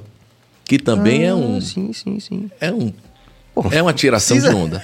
Não é? Não precisa falar nada, né? meu? É. É com quem eu tenho feito mais música. Oitentão, 80 anos, escrevendo. Toda semana me manda uma letra. Eu não dou conta do que ele me dá de letra. Tem um letra aí para mais alguns anos de Pois Capinã. é, é. Fiz música com Luiz Caldas, rapaz, mês passado, Sim, que também fiquei sim. felicíssimo. Pô, Eu queria tanto que o Luiz viesse aqui, estamos tentando. Luiz não é fácil de, de tirar de casa. não. É, mas eu sei que ele também, assim, é, eu conversei com o produtor dele, ele falou assim, porque ele não tá indo pra nada mesmo, não, né? não tá. É. Mas normalmente ele não é. Talvez ele seja mais antissocial que eu. Eu também não, não ando por aí, né? Normal, mesmo sem Covid, eu, Entendi. Não sou de, de sair na noite, ver as coisas e tal. Eu, venho, vou vendo assim, vou tocando, vou participando dos eventos, vou vendo. Né? Mas esse, esse exercício profissional lhe levou pra noite com grande frequência. Você é uma Sim, pessoa que circulou sim, muito na noite em Salvador. sim, Sim, sim. Acabo circulando, continuo circulando. E essa experiência, por exemplo, depois de ter ganho alguns festivais, de você ser participado do, do staff como membro das comissões julgadoras, essa coisa de edital. Já fale um fomos pouquinho. colegas. É, Fale, fale um pouquinho. Mas ali foi meu, meu debut, né? É? meu- ali foi meu, Rapaz- meu, meu começo. Você já vinha de uma longa. Fale um pouco É. de quando foi que começou isso. Isso é um, um, um sinal assim muito interessante de credibilidade, Sim. né? Que a gente ganha. De experiência também, você percebe que tá ficando velho também. eu, fui, eu fui jurado de todos os prêmios. Prêmio Copene, quando, quando era Braskem. É, logo, quando virou Braskem, ainda era Copene, não sei. Não sei. Fui jurado do Festival da Educadora. Fui jurado. Várias vezes. É, duas vezes. Fui jurado do prêmio Caime. Agora o último prêmio Caime foi maravilhoso, porque eu circulei. Aí eu circulei. Eu vi de tudo. Eu vi show nos Alagados, na Engomadeira. É, é, me apaixonei mais ainda pela, pela cena hip hop e rap, assim. É muito bom. Das coisas novas, assim, o que eu, é o que eu mais gosto, assim, é, é pagode um pagode mais. Pagode escroto que fica é, falando de maneira pejorativa de mulher e tal. Acho até que isso já até caiu um pouco. Não é legal, mas assim, o pagode enquanto célula rítmica, inovação, é muito bom, né?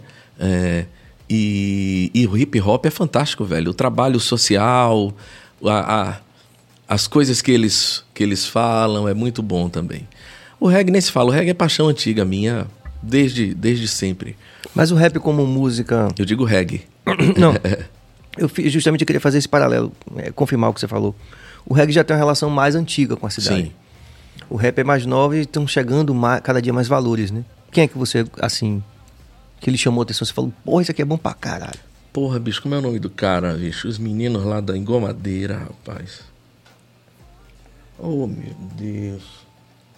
Eu esqueci o nome do cara, me perdoe. Porque eu não dei, eu não dei seguimento à, à audição, mas escutei bastante nos, no, enquanto, enquanto jurado, sabe? Hum.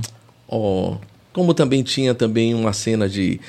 Tem uma casa ali no Largo, não sei se ainda existe. Era ali no Largo 2 de Julho, numa daquelas ruas do, é, próximas ao Largo 2 de Julho, que você de, descia assim e Aí tinha um cara, um índio, tipo um índio lá e tal. Tinha muito show rolando lá. Eu não, não me lembro o nome de ninguém, me perdoe. Também é, daqui a pouco aparece. É. Lué de Luna eu conheci. Sim, Aí, sim, eu fui sim. no show de Lué de Luna como jurado do Caime em 2017, janeiro de 2017. No Teatro Gamboa, rapaz, não tinha 20 pessoas. E você via que ela estava ali mas a gente do júri ficou, porra, essa menina tem muito o que dizer. Muito o que dizer. Tinha um cara também que faz um irmão Carlos. Irmão Carlos de Catado. É lá no, na boca do Rio, faz um negócio também, é, gente. É. É. Esse cara também todo mundo fala, fala É, muito bem dele. Mas, mas, mas Lué de Luna tinha uma, uma, uma coisa muito bem formatada de estilo, de discurso e tal. E tanto que, se não me engano, ela ganhou a, como revelação. E logo depois, assim, ela foi abraçada pelo tornou, público no é. Brasil inteiro e tal. Então, assim, ser jurado desses prêmios me serviu, sobretudo, para conhecer eh, a- as novas gerações aí, para ter um panorama do que se faz na música da Bahia e ver o quanto a Bahia é rica e está rica mesmo. Pô, eu queria lembrar dos caras. Fiquei com. Daqui a pouco você lembra. A gente vai, tem mais interação aí, tem um cara. É, que Daqui pena. a pouco você lembra. Vamos lá, Kátia Milena Albuquerque! Oi, Alexandre, como foi pra você aos 17 anos ter uma música gravada por Maria Bethânia? Um abraço pra vocês, sucesso, Serginho. Acho que ele acabou respondendo, mas se quiser. É. Não, é isso. Serviu como uma confirmação para o meu sonho, o meu caminho, né? A, a maior intérprete do Brasil, né? Como intérprete, para mim, ela é, é Liz e, e Betânia. E, pô, é como Deus dizendo assim: é isso aí, meu filho, seu caminho é esse, pode ir. O maior ganho, né, talvez, né, Alexandre? Né? Porque é uma, realmente a importância. João Paulo, boa noite. Conheci melhor o trabalho de Alexandre Leão nas lives e foi uma grande descoberta. Ainda na esteira das novidades, encontro Bahia Cast. Vida longa aos dois. Massa, obrigado, João. Valeu. Matheus Matuza, a internet foi importante para nos apresentar esse grande talento histórico da Bahia, Alexandre. Também Leão. tá sempre nas lives. Pede música. Eu É. sou muito doido. Eu digo, pode pedir música e sai cantando. Porque meu repertório né, de MPB é grande e os caras pedem. Pedro Ramos. Alexandre é o nosso Dorival, Jorge Amado, pós-moderno. Agradeço, apesar do exagero. Terrível. Que exagero, meu. Olha lá, então, às vezes a gente vai precisar de um tempo para ver que é mesmo. Tá aí dentro desse rol, né? Eu me lembro que. que não, sei, não sei se foi Jerônimo, ele- alguém tava falando sobre isso, que Jerônimo também é. um- é Tá na linha. né? Tem ali uma, uma. Nessa linha editorial aí que a Renata falou. Volte a favor, Cabas, a última. Não, eu repeti, sim. Ah, tá, tá, tá, tá. Independente da qualidade, que. Quem sou eu? Eu tô Jorge Amado, eh, Jerônimo, Caíme e tal. Mas que eu tô nessa mesma linha, tô como discípulo. Tá, meu irmão. Não, mas aí é que eu digo, veja só. Você também escreveu uma canção que é definitiva, que é Pop Zen. Ah, Pop Zen. Conte aí a história Zen, da música. Talvez a minha música preferida das minhas. É música como filho, né? Você é compositor, É, você sabe. é, eu sei. É difícil dizer o que é que você mais gostou e tal. Mas Pop Zen tem um astral, rapaz. Pop Zen é, é uma unanimidade, né? Que disse... Quem foi? Foi Nelson Rodrigues? Disse toda unanimidade Unidade é burra. Acho que foi ele mesmo. É, Zen é unanimidade. Todo mundo fala bem de Pop Zen. É. Mas aí volta naquilo que que ela, aquilo que eu falei de um sentido de espiritualidade que é muito Sim. presente na sua obra, né? Termine que eu vou te contar a história. Já terminei, é isso aí É? definitivo. Diga aí. É, o, o- o produtor executivo do meu primeiro disco, Jorge Albuquerque, trabalha até hoje na Caderno 2, já trabalhava naquela época. É, foi um dos, dos fundadores do Troféu Caíme. Na verdade, o idealizador do Troféu Caíme foi Tuca, né? Mas aí Marilda ajudou muito, Jorge Albuquerque ajudou muito. Marilda Santana, cantora que eu acompanhei muitos anos, também toquei violão para ela. É uma coisa que eu adoro fazer, tocar violão, acompanhando, né? É, minhas filhas cantam, eu adoro acompanhá-las, adoro, adoro. Sim, e é, Jorge Albuquerque foi quem me levou lá para o Estúdio Zero de Sim, marca. Disse, Pô, você podia trabalhar com, com, com isso, rapaz, e tal, não sei o quê. Nessa mesma época, ele ficava assim me dando toques, né? É, como é que tem uma música de de Raul Seixas que fala não sei o que, o diabo, o dá diabo um toque. o diabo foi Jorge Albuquerque, só ficava me dando toque. Ele disse, rapaz, você precisa conhecer um cara, Lalado, ele escreve bem pra caramba. E, e Lalado é uma figura, velho. Você conhece Lalado? Não. Lalado, ele, sei lá, é, é um cara de uma outra geração.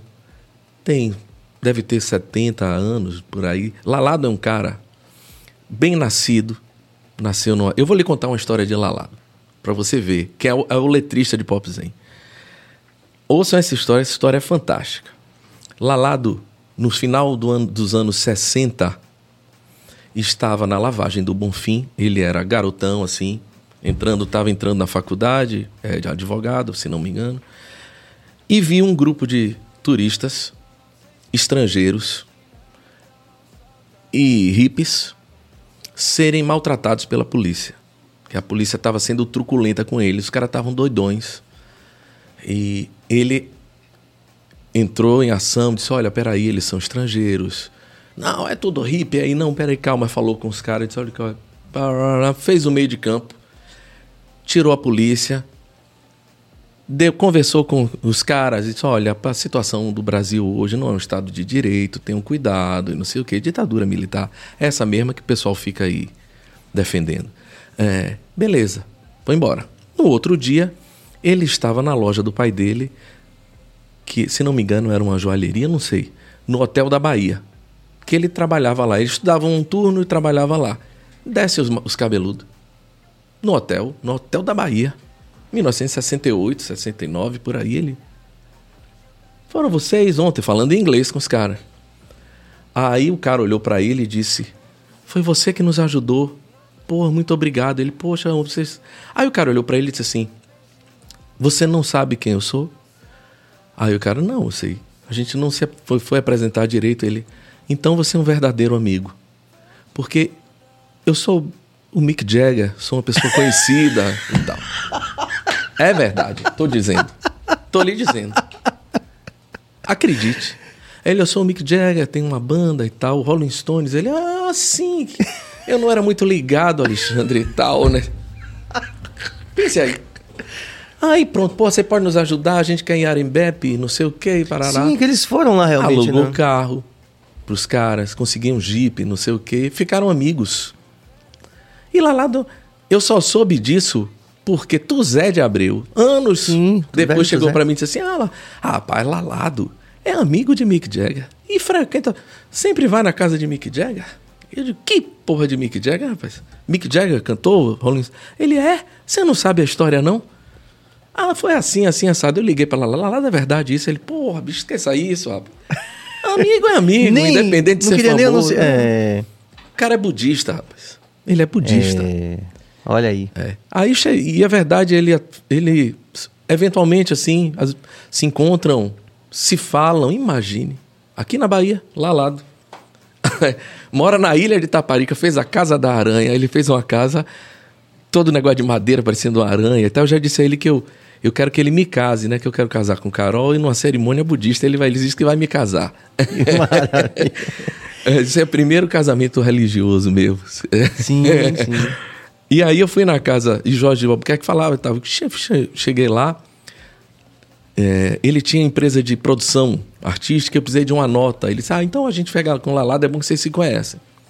E Manuca estava comigo. Quando eu cheguei lá, ele tinha escrito essa oração. Manuca Maurício? Não, Manuca é meu parceiro, ah, tá. Manuca tá. Almeida. É, tem um grande sucesso esperando na janela. Por isso eu vou hum. na casa dele com Targino, Manuca de, de, Juazeiro. Porque foi conhecido como de Targino. É, mas... É, mas é de Manuca, Targino e Raimundinho do acordeon hum. também. E aí quando chegamos lá, ele tinha escrito essa oração. Não era para ser nem poesia, era oração. Tudo que você tem não é seu, Tudo que você guardar não lhe pertence. O que você guardar pertence ao. Todas as coisas pertencem ao tempo. Que tudo transformará, não sei o que e tal. A gente olhou e disse, pô, isso dá uma música. E aí a melodia já veio na hora. Aí pedimos, podemos transformar em música? Porque a letra é de Lalado. Eu e Manuca é, remetrificamos. Hum. Saímos cortando coisas, botando. Manuca deve ter botado umas duas palavrinhas e tal, mas foi importantíssimo ele ter colocado no lugar, sabe? Sim. Comigo. E eu fui fazendo. Fomos para minha casa e fui fazendo melodia. E é uma música, é a minha música mais gravada. Essa música foi gravada primeiro por Marilda Santana, arranjo Letieres. Aí depois, Lampirônicos. Sim, que foi um. Que aí a música tocou muito no Brasil inteiro, arranjo de Carlinhos Brown. Depois, gravada por Ivete Sangalo com outro arranjo Letieres. Ele fez arranjo oh, duas vezes. Deus Depois foi gravada por Arnaldo Antunes, arranjo de Edgar Escandurra. É música que só tem bênção, sabe? É só coisa boa. E um monte de gente gravou, um monte de gente gravou o Pop Zen toda. Já foi gravada em inglês, com, com letra em inglês. Já foi gravada em Portugal, com uma adaptação para português de Portugal. É. E quando eu fiz, era meio mantra, era... Tudo que você tem não é seu, tudo que você guardar não lhe pertence, nunca lhe pertencerá. Aí Manuca dizia: Não, rapaz, é pop zen, velho, bota um swing e tal. E eu tava pirado na época por Lenine, né? Aí eu digo: Vou fazer uma levada tipo aquela. E eu queria fazer uma coisa das coisas que Lenine fazia, mas com mais baianidade, né? Aí.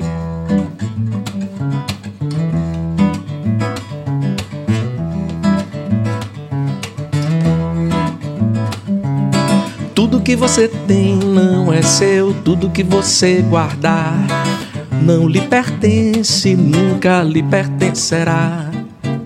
Tudo que você tem não é seu, tudo que você guardar pertence ao tempo que tudo transformará. Só é seu aquilo que você dá. Só é seu aquilo que você dá. O beijo que você deu é seu, é seu, é seu beijo. O beijo que você deu, e aí vai, né? É seu. Aí virou oh, pop zen mesmo. Geral, estúdio. Pronto, é isso aí. Aí, porra, tanta gente já falou. Chico César uma vez falou, porra, essa música é uma das músicas da minha vida e tal. Caetano ouviu essa música e disse, porra, eu queria ter escrito isso. Só é seu aquilo que você dá. Porra, fantástico. Não é? Está no Evangelho, Caetano. Pois é, e interessante porque eu falei da. A gente falou mais cedo da espiritualidade presente na sua obra e eu não conhecia nada da história dessa música. É, você vê. Ela é uma oração. E se eu te contar, rapaz? Ah, não posso contar. Tem um negócio aqui que eu não posso contar. o que não pode contar, é, tudo bem, deixa é, eu. É. Mas, Mas se quiser também contar. Não, não. Essa música foi gravada é, pela família Caime também. Nana, Dori e Danilo. E entrou. Foi tema de abertura de uma novela da Record. Caramba. É. Depois ele contou a história. Pronto.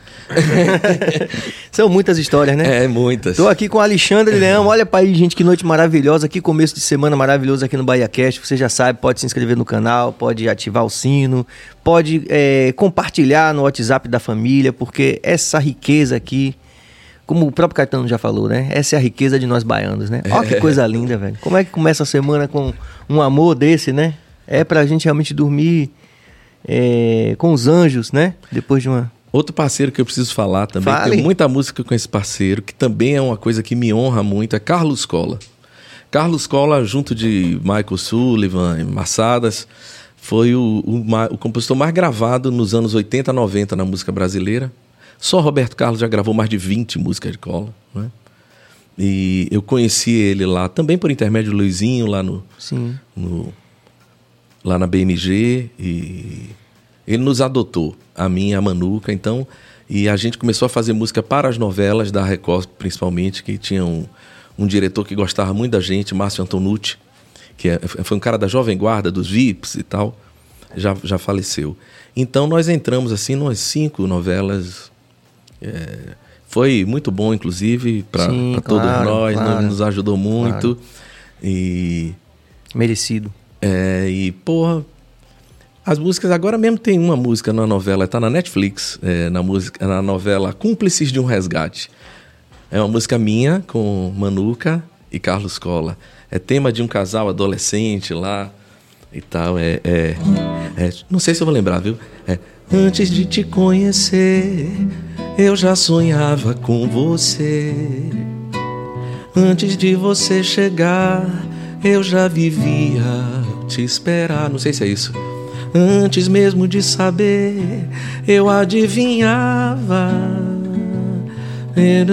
como seria namorar com você. Você, você vai dizer que eu tô por fora, eu tô falando, que eu tô brincando, eu tô falando sério. Tem tudo a ver com cola, as coisas, sabe? E se, e se não souber que a gente, que ninguém sabe, a gente faz mistério. Fica em segredo, só entre mim e você. Fica, fica comigo essa noite. Depois o resto a gente vê, fica. Fica comigo essa noite. Por aí vai. E muita música assim eu fiz com, com, cola. Melinha, aquela menina Gabriela Melinha, dessa banda, gravou. Ela e, e, Marcelo D2 gravaram para uma outra novela. Várias gravações assim. E Carlos Cola é campeão, velho. É, para mim foi maravilhoso, assim. É, ele é autor de, de grandes sucessos e, e, muita música, sucessos e músicas bonitas, né? Falando sério, eu não queria ter você por um programa. E apenas Clássico. ser mais um na sua cama. E ele vai, não, não tem medo de, né? Não tem, é, não, entendi, né? Não é, tem medo não tem de medo. falar dessas coisas aqui. Solidão, dá um tempo e vai saindo. Ah, isso é um clássico. É. Hoje à noite não tem luar. Tudo é Carlos Colley. É, é, eu o... vou ficar guardado no ah, seu isso é bonito coração. Demais, é. Isso é definitivo. Era só isso que eu queria da vida. Tudo isso é Carlos Cola, meu parceiro. Tiro onda, não tiro? É, ô, meu irmão, é merecido, velho. Merecido demais.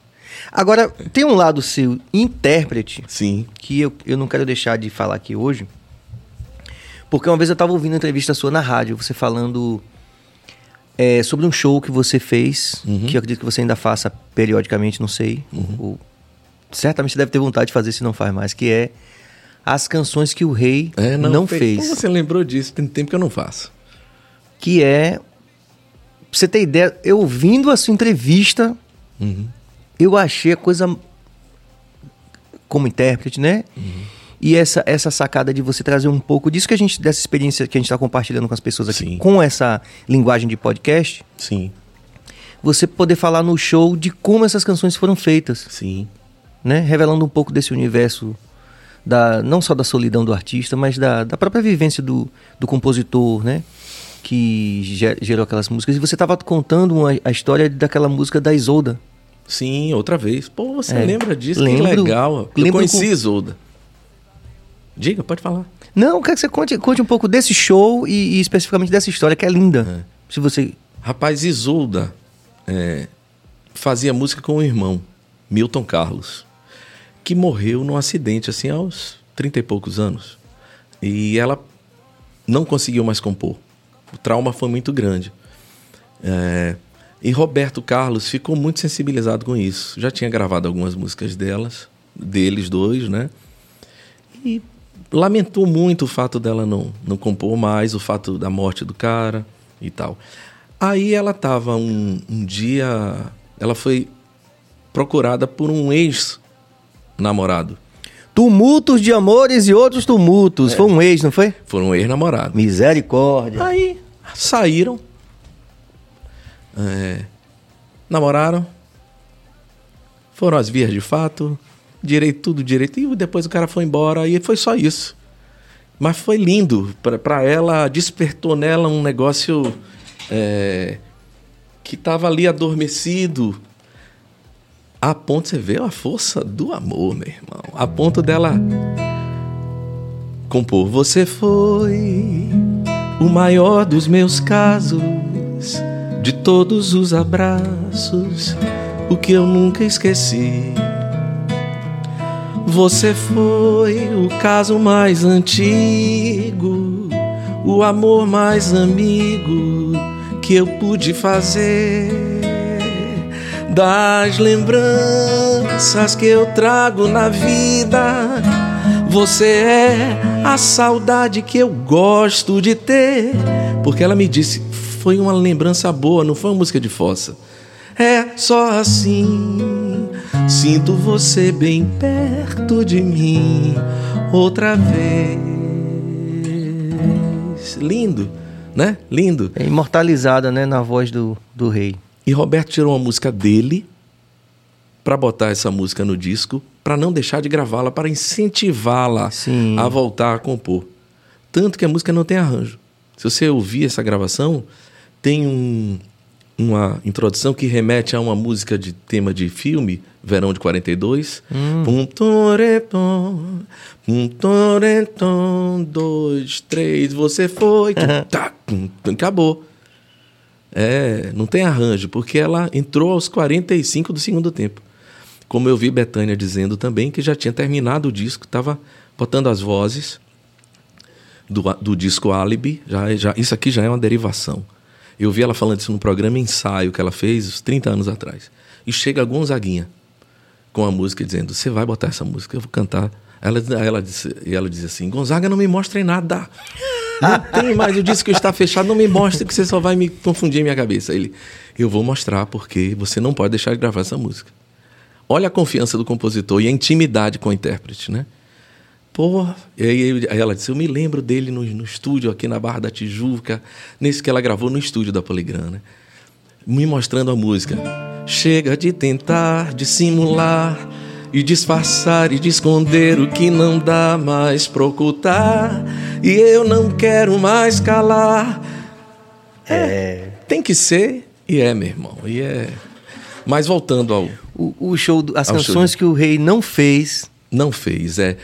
É, tem muita música que as pessoas pensam que é de Roberto. O que eu queria abordar no show era o seguinte: primeiro, eu gosto muito de, de Roberto é, e nunca tive, nem na época que se, que, que, que se tinha preconceito com a obra de Roberto, eu nunca tive.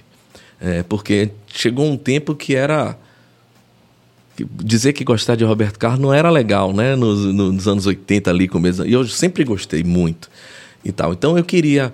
É, cantar... Jorge Portugal me falou disso em vida. Falou?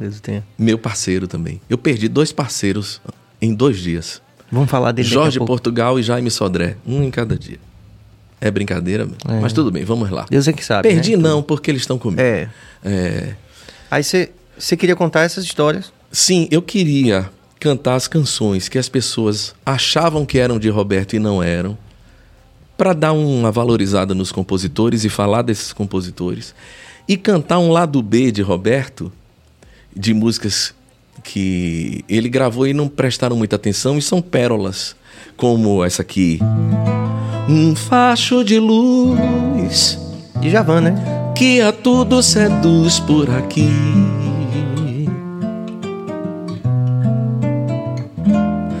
Estrela cadente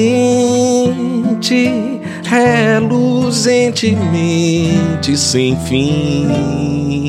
É linda, né? É demais. É, Roberto gravou. A outra também. Em 77. Pô, não lembro. Acho que foi. Eu acho que é talvez no mesmo disco que tem outra vez. Foi antes dos anos 80 isso. Eu lembro, eu lembro. Tem... Não, um disco que tem a capa branca, assim, que tem uma, um reflexo do, do refletor do show. Isso. É, esse é, então é esse mesmo. É, esse é, é. Ele gravou também. As velas do Mucuripe vão sair para pescar. Vou levando as minhas mágoas pras águas fundas do mar. Hoje à noite namorar, sem ter medo da saudade, sem vontade de casar. É linda essa música. É. Música de Fagner e Belchior. E passou, tipo assim, é porque ela, Veja só, mas aí também é tipo os Beatles, né? Uhum. Porque assim, tinha tanta coisa boa. É. Que aí. Sobretudo nessa época aí. Que aí você. Acho que não sobrava nem espaço radiofônico, né? Tipo assim. Não. Dentro do, dentro do planejamento de, de lançamento de um álbum, pra você, né?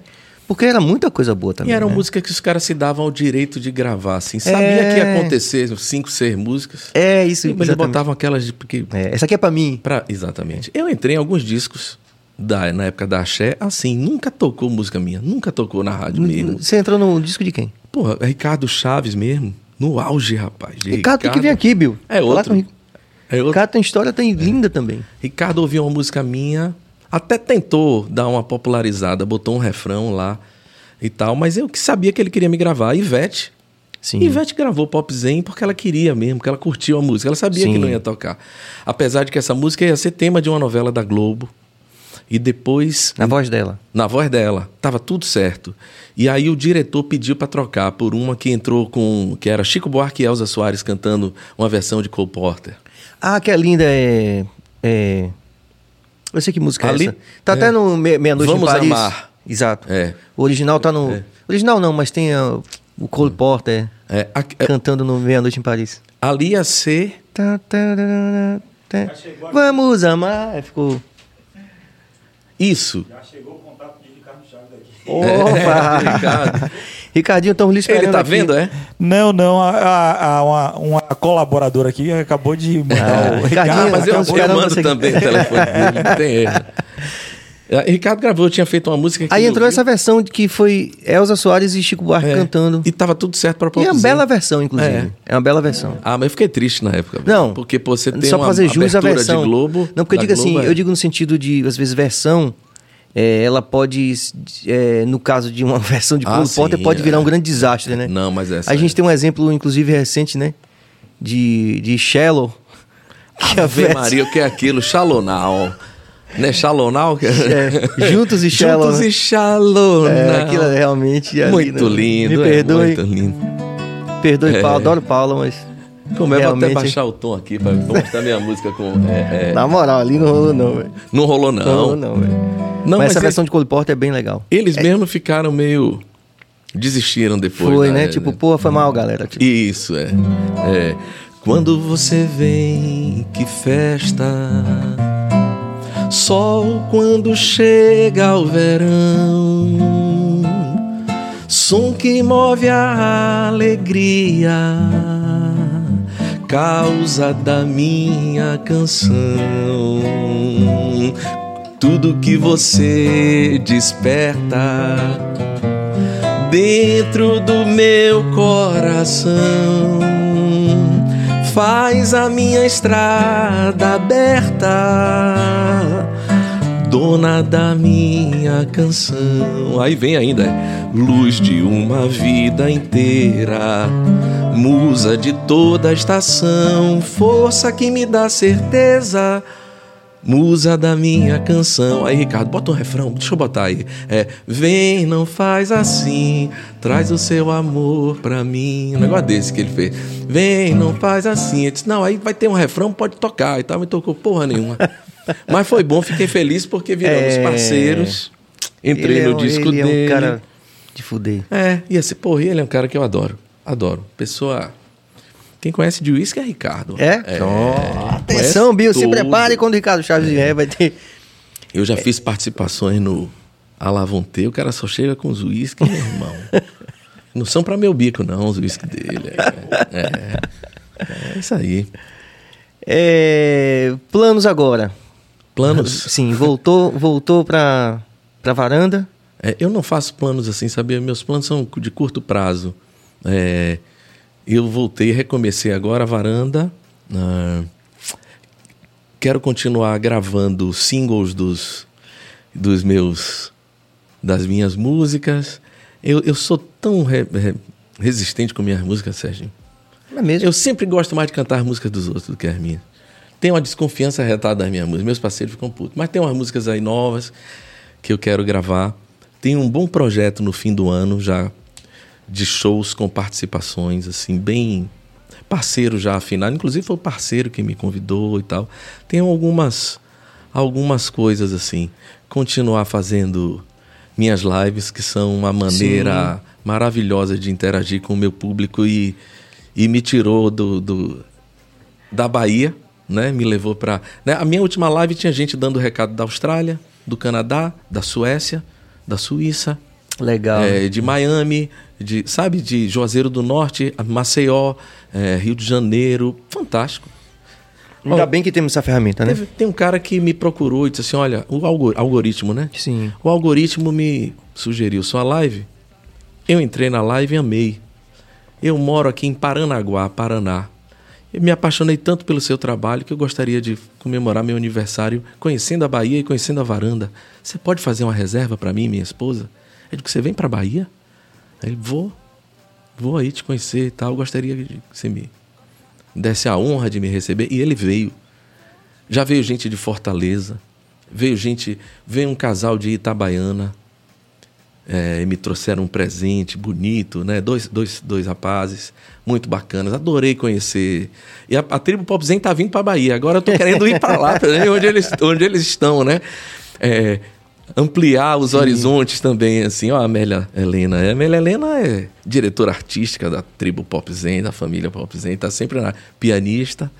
Volte a Aí, favor, Cabas. Conheci na live também. As músicas deles são lindas. Aí, a Obrigado, Amélia. Amélia. Gente boa. É de casa aí. Ela, Zé Fernandes, Fátima Valentim. Olha ele aí. Esse aí Vancouver. mora em Vancouver, no Canadá. Leão, fale do sucesso da sua temporada de lives, que já vai pro terceiro ano. Esse, esse é outro cara, só fica me dando toque. Você fala e tal coisa. Olha, esse cara é tão maluco. Ele, esse, é, esse é maluco. Zé Fernandes. Maluco do bem, assim. Beleza, um maluco beleza. Ele anotou todas as músicas que foram cantadas na live e bateu 970 músicas. Ele disse que eu já cantei 900 e tem lá escrito para provar. Fez estatística de curva de crescimento, que ele é engenheiro. ele disse que fez estatística de curva de crescimento de meu público, de não sei o que tal. É, é desse tipo aí. Que é esse isso, tipo né? de gente aí que eu tô É. conseguindo juntar, Mas graças essa a Deus. relação verdadeira, né, velho? Eu acho que é isso, voltando um pouco que a gente falou da vida do artista independente, dessa relação que a nossa obra estabelece com a vida das pessoas, né? Isso é uma coisa que realmente não tem preço, Uhum. né? Não tem preço. Não, além do mais, Zé Fernandes me trouxe duas garrafas de uísque que só tem no Canadá. Opa! Canadian Club. Uma, Andrezão levou metade. Ela tava na metade, ele não, velho. Se você tem outra, me dê essa. Aí levou de lá de casa. Mas a outra tá lá ele esperando. Pronto. Esperando a sua visita lá no quarto azul. Opa! E a gente vai. Ó. Roberto Borba, Alexandre, fale da sua impressão do livro Escravidão. É. Rapaz, eu sou um leigo, eu sou um leitor. Não sou antropólogo, sou nada, sou músico. Eu já li algumas coisas. O Negro na Bahia, de Luiz Viana, Fluxo e Refluxo, de Pierre Verger. É um tema que me interessa. É, o, o, o livro não é um livro de um militante, também não é um livro de um cara é, da direita, nem conservador, nem nada. É um livro que compilou vários fatos interessantes e que você, inclusive, reformula algumas ideias a partir da leitura. Você, eu não fazia ideia de como era o, como é que se organizava o, o, o aprisionamento de pessoas dentro do território africano para que essas pessoas fossem vendidas, né? É, outro dia eu vi um, um, um, um documentário que tinha um baiano, se não me engano, ele foi presidente da Fundação Palmares, Zulu. Zulu, sim. Zulu. Nossa, mestre Pronto. Zulu. É, e ele foi ao Senegal porque na árvore, no, no lance de, de, de sangue que fizeram, de DNA, conseguiram achar os, é, os antepassados dele numa região que era equivalente a uma região lá do Senegal. Ele foi super bem recebido lá e ele fez uma pergunta desconcertante para o rei lá da- desse, desse clã, porque tem vários reinos, né? Na, na Nigéria tem vários reinos que são que têm alguma autonomia dentro do, da Da República nação, é, da Nigéria. Tem, tem um reino que foi que é o de Oió, que é foi que contribuiu, são iorubás, foi quem mais contribuiu talvez para o, o, o candomblé como ele é hoje. Né? Lá existem os rios Oxum, rio Iemanjá. Iemanjá lá era uma divindade do rio, não era do mar. É, é, lá eles fazem as festas todas na rua, na rua, porque todo mundo segue a religião, então não é uma, uma coisa feita dentro do terreiro. Então a festa de Obaluaê que teve agora, eu acompanho uma, uma paulista que que é pesquisadora e, e vai- e- e pesquisadora e religiosa da- do candomblé e ela passa vários meses por ano lá na Nigéria. E ela fica postando aqui no Instagram. Teve festa de Obalu aí agora, teve festa de Nanã, é, Exu. É, são nossos orixás, Xangô. Xangô mesmo foi um rei de Oió an- antigo, se salvo engano, né? Então, assim, foi ele chega pro cara lá e diz assim: Eu queria que vocês me explicassem quem foi que vendeu meus antepassados para os portugueses. Quem foi que. Como é que a gente foi parar lá? Rapaz, e o cara ficou todo sem graça e disse: Eu não posso te responder isso. Amanhã a gente volta a conversar, eu vou pensar e vamos conversar. Aí no outro dia, você procura esse documentário. Assim, tem várias questões, sem é, vilanizar ninguém, muito pelo contrário. Mas assim, você, pelo menos o livro Escravidão, ele dá a oportunidade de você entender melhor as engrenagens e um pouco mais as origens da nossa é, é, organização social que é muito racista, né? Muito, não preciso dizer. E você entende mais ainda como essas coisas foram se foram contaminando as engrenagens da nossa sociedade. Mas sim, eu acho um, um livro fácil de ler. Eu tenho livros lá de, de é, é, A Morte é uma Festa, Revolta dos Malês, como é o nome? Reis. Tá vendo? Tô ficando velho? João Reis. sim, sim. João Reis são difíceis de ler. Porque são livros escritos para estudantes, para Sim. pessoal da academia. sim. Exatamente. Eu leio com dificuldade, tem muita estatística, muito gráfico, né? tem um viés é, acadêmico. Isso. É, tem muita estatística, muita. E o livro de escravidão é leve. É leve e serve para a gente, mais leigo, sobretudo, entender melhor as origens do, da coisa. Dessa aventura, né? E, é, e dessa desventura. É. Eu falo aventura assim porque É. eu tive essa semana com, com o Alexandre Guedes esteve aqui. E a gente, lógico, acabamos falando do seu Mateus, né? Sim. Mateus Aleluia.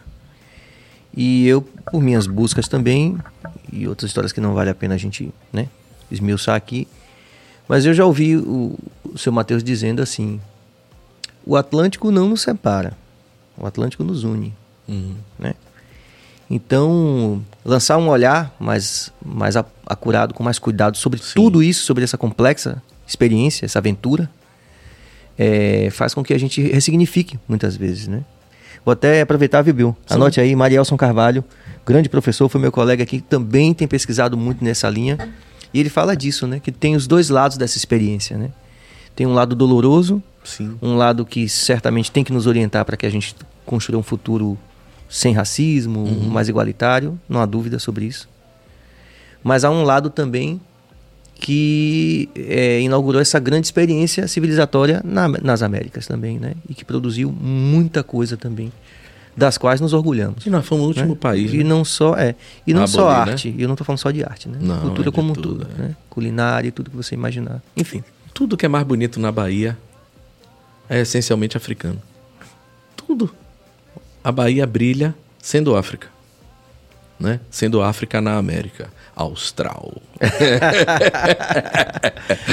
Alexandre, É. a gente nem ensaiou esse final, não, cara, mas ficou bonito como final, né? Ficou, né? É, ficou. Frases de efeito. Eu vou, eu vou, eu vou fazer o seguinte, vou fazer como eu tô fazendo com vários convidados aqui. Vou dizer o seguinte, não final, não, uma pausa. Sim. Outro dia Pô, você volta maravilha. pra gente continuar o capítulo Ficou 2. muito assunto aí Não é? caminho. É muito assunto, né? É, em nome de toda a equipe aqui, agradecer, velho, por esse, por esse compartilhamento aqui. Antes de tudo, de amor fraternal, né? De Sem respeito dúvida. mútuo, de muita informação, de muita.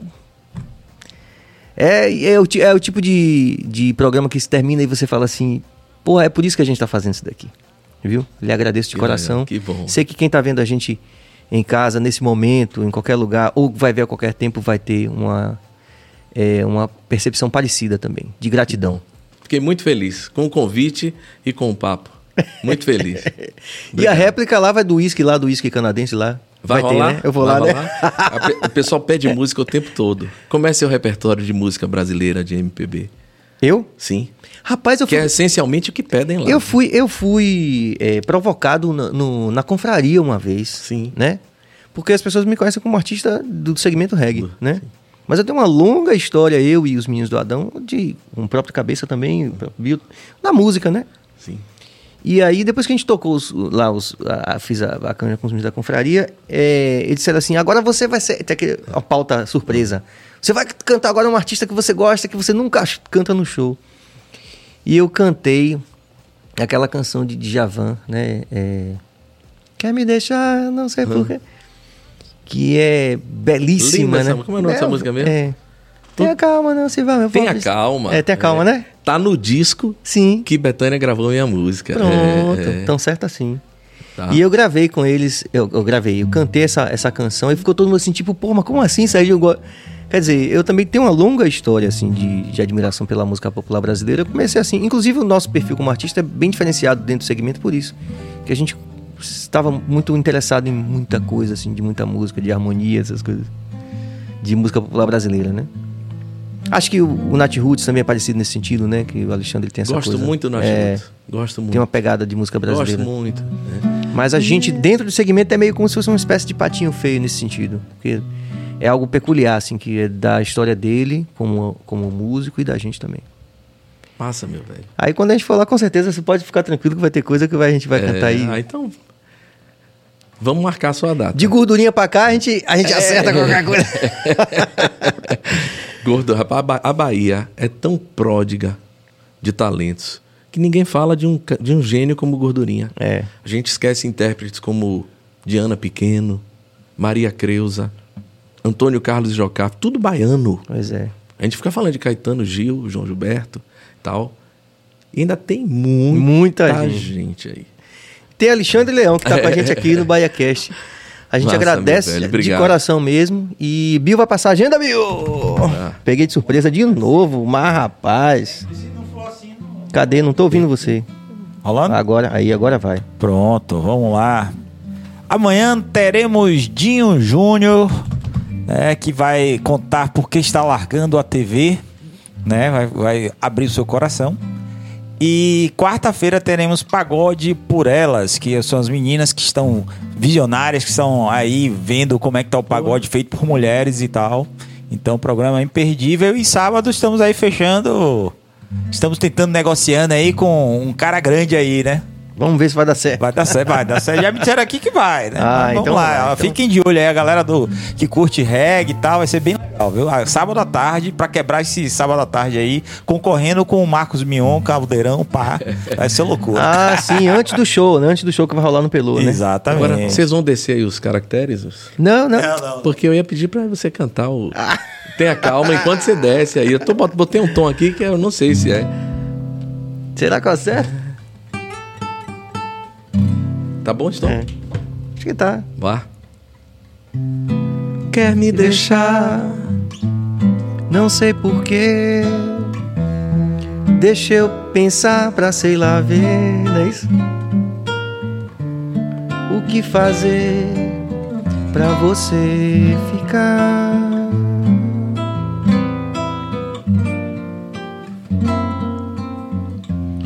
Se você for Sem seu amor, a vida passa em vão.